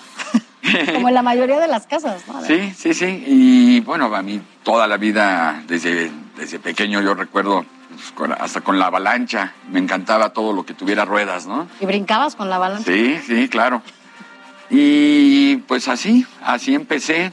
Vi que realmente tenía ese, pues, es realmente un, un talento lo que, lo, cuando haces una cosa que lo disfrutas al 100%. Entonces, este, pues así, poco a poco, este, me, di cuenta que esa era realmente mi pasión y entonces me volví un experto en, en, la materia para poder hacerlo bien. Es que lo que voy a decir es en su justa dimensión, pero es como si Nicaragua ganara el Campeonato Mundial de Fútbol. Cuando un mexicano se mete a este negocio, a, a este deporte extremo, pues normalmente la primera referencia es que no hay mexicanos campeones tan fácil. O están en Sudamérica muy, muy en Argentina, que son donde es la meca, o están en Francia, en Filipinas, en otros, en otros lugares. Por toda la experiencia que tienes y las competiciones, los países en los que has estado, has sido premiado con los mejores del mundo de la región, tanto de rally como de la Fórmula 1. ¿Qué percibes tú ¿Qué te dicen tus eh, colegas de otros países? ¿La inferioridad del mexicano qué tanto puede pesar como uno de los principales obstáculos para lograr lo que uno quiere? Pues claro, bueno, sí es un obstáculo, pero también es un, es, es por ejemplo, cuando gané mi primer campeonato, que me lo dieron en el 2009, fue la premiación en Monte Carlo. Yo creo que el campeón era Michael Schumacher. Y pues yo fui como campeón de la región, de, ahí premian pues, al campeón de la Fórmula 1, al campeón del Mundial de Rallys y al campeón, por ejemplo, de, América de Rallys, de Europa, de Asia. Entonces pues, nosotros pues fue, fue la primera vez que fuimos, la primera vez también que había eh, un mexicano en esa premiación. Así que pues fue realmente muy, muy bonito Fíjate que una cosa que me marcó en, esa ocasión era creo que el tercer campeonato de, tercero o cuarto de Michael Schumacher, que Schumacher eh, hizo un gesto muy bueno con el que era el campeón del mundo en ese entonces de rallies, era eh, Tommy Mäkinen, y Schumacher dijo, bueno, para mí, ya que lo habían premiado a él como campeón de la Fórmula 1, eh, dijo, para mí el, piloto campeón del mundo en, en todo es el, señor Mäkinen, que era el campeón de, de rallies. Y de ahí me volví fan de, Schumacher, ¿no? Porque pues, fue un gesto muy, muy padre, ¿no? Para alguien de pista, eh, eh, poderle decir esto al de rally, ¿no? Entonces, y de ahí, pues, logramos 10 campeonatos. 10 campeonatos que el primero, pues, era, era increíble, ¿no? Poder estar en esa gala, que solamente van los, los campeones. Y pues ya ya tenemos 10, ¿no? Nos han premiado, no recuerdo ahorita bien, pero en Turquía, en Qatar, en Rusia, en Viena, en Monte, Francia. Total que tenemos 10, 10 premiaciones que pues ha sido increíble, ¿no? Este... Pero te marcan, ¿no? Al final del día, por ejemplo, Schumacher, como estos personajes que, que pueden ser estos íconos para mucho, pues este discurso te marcó porque tampoco te sentiste inferior ni, ni, cubriste como este, ¿no? Pareciera estereotipo de algunos mexicanos para no seguir en estas, en estas competencias. Claro, claro. Y bueno, pues eh, también haciendo carreras por del campeonato mundial en todos lados, ¿no? Tengo cerca de 40 carreras de campeonato mundial. Hemos ganado carreras también, así que pues cada vez haciendo lo mejor y con muchas con, con mucha fuerza también teníamos un proyecto de hacer el Rally Dakar. Ahorita se nos ha caído por tema de patrocinadores, pero bueno, pues este ahora realmente ahorita a, a centrarnos en el, en el campeonato Croacia. mundial en Croacia y ya veremos, ¿no? A ver qué este la idea es continuar en el campeonato mundial, ¿no? Pues te deseamos lo mejor de lo mejor en esta nueva adversidad que se te presenta el próximo 22 de abril, Así allá en Croacia. Croacia del 21, del 21 al 24 de abril. Dices que solamente los tramos a correr es en asfalto. En asfalto. Ok. En asfalto. ¿Qué te gusta más de todo? Híjole, es muy bonito la, la, la tierra porque vas, A la tierra vas brincando. vas deslizando todo el tiempo, ¿no? Con el auto. Entonces es, mu- es, es, es más, este, más divertido, digamos. Pero el asfalto, pues también es muy, eh, tienes que ser muy fino, ¿no? Muy fino para no perder tiempo. Eh, apurar las frenadas. Eh, va a ser, va a ser realmente, yo creo que una carrera muy bonita por lo que he estado viendo. Así que bueno, ya los mantendré al tanto. Bueno, y te podemos seguir a través de tus redes sociales. Claro, Para sí. estar pendiente de esta participación. ¿Cuáles son? ¿Cuáles son? Es arroba Trivino Ricardo y arroba Ricardo Triviño Rally. Muy bien, pues estaremos pendiente. Mucha suerte. Y si te parece, vienes con nosotros después de esa participación que tengas para que nos Para traerles el nuevo trofeo. Eso.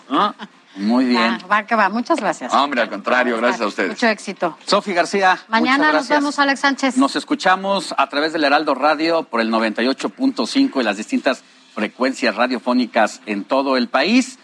Yo soy Alejandro Sánchez. Y yo soy Sofía García. Éxito. Gracias.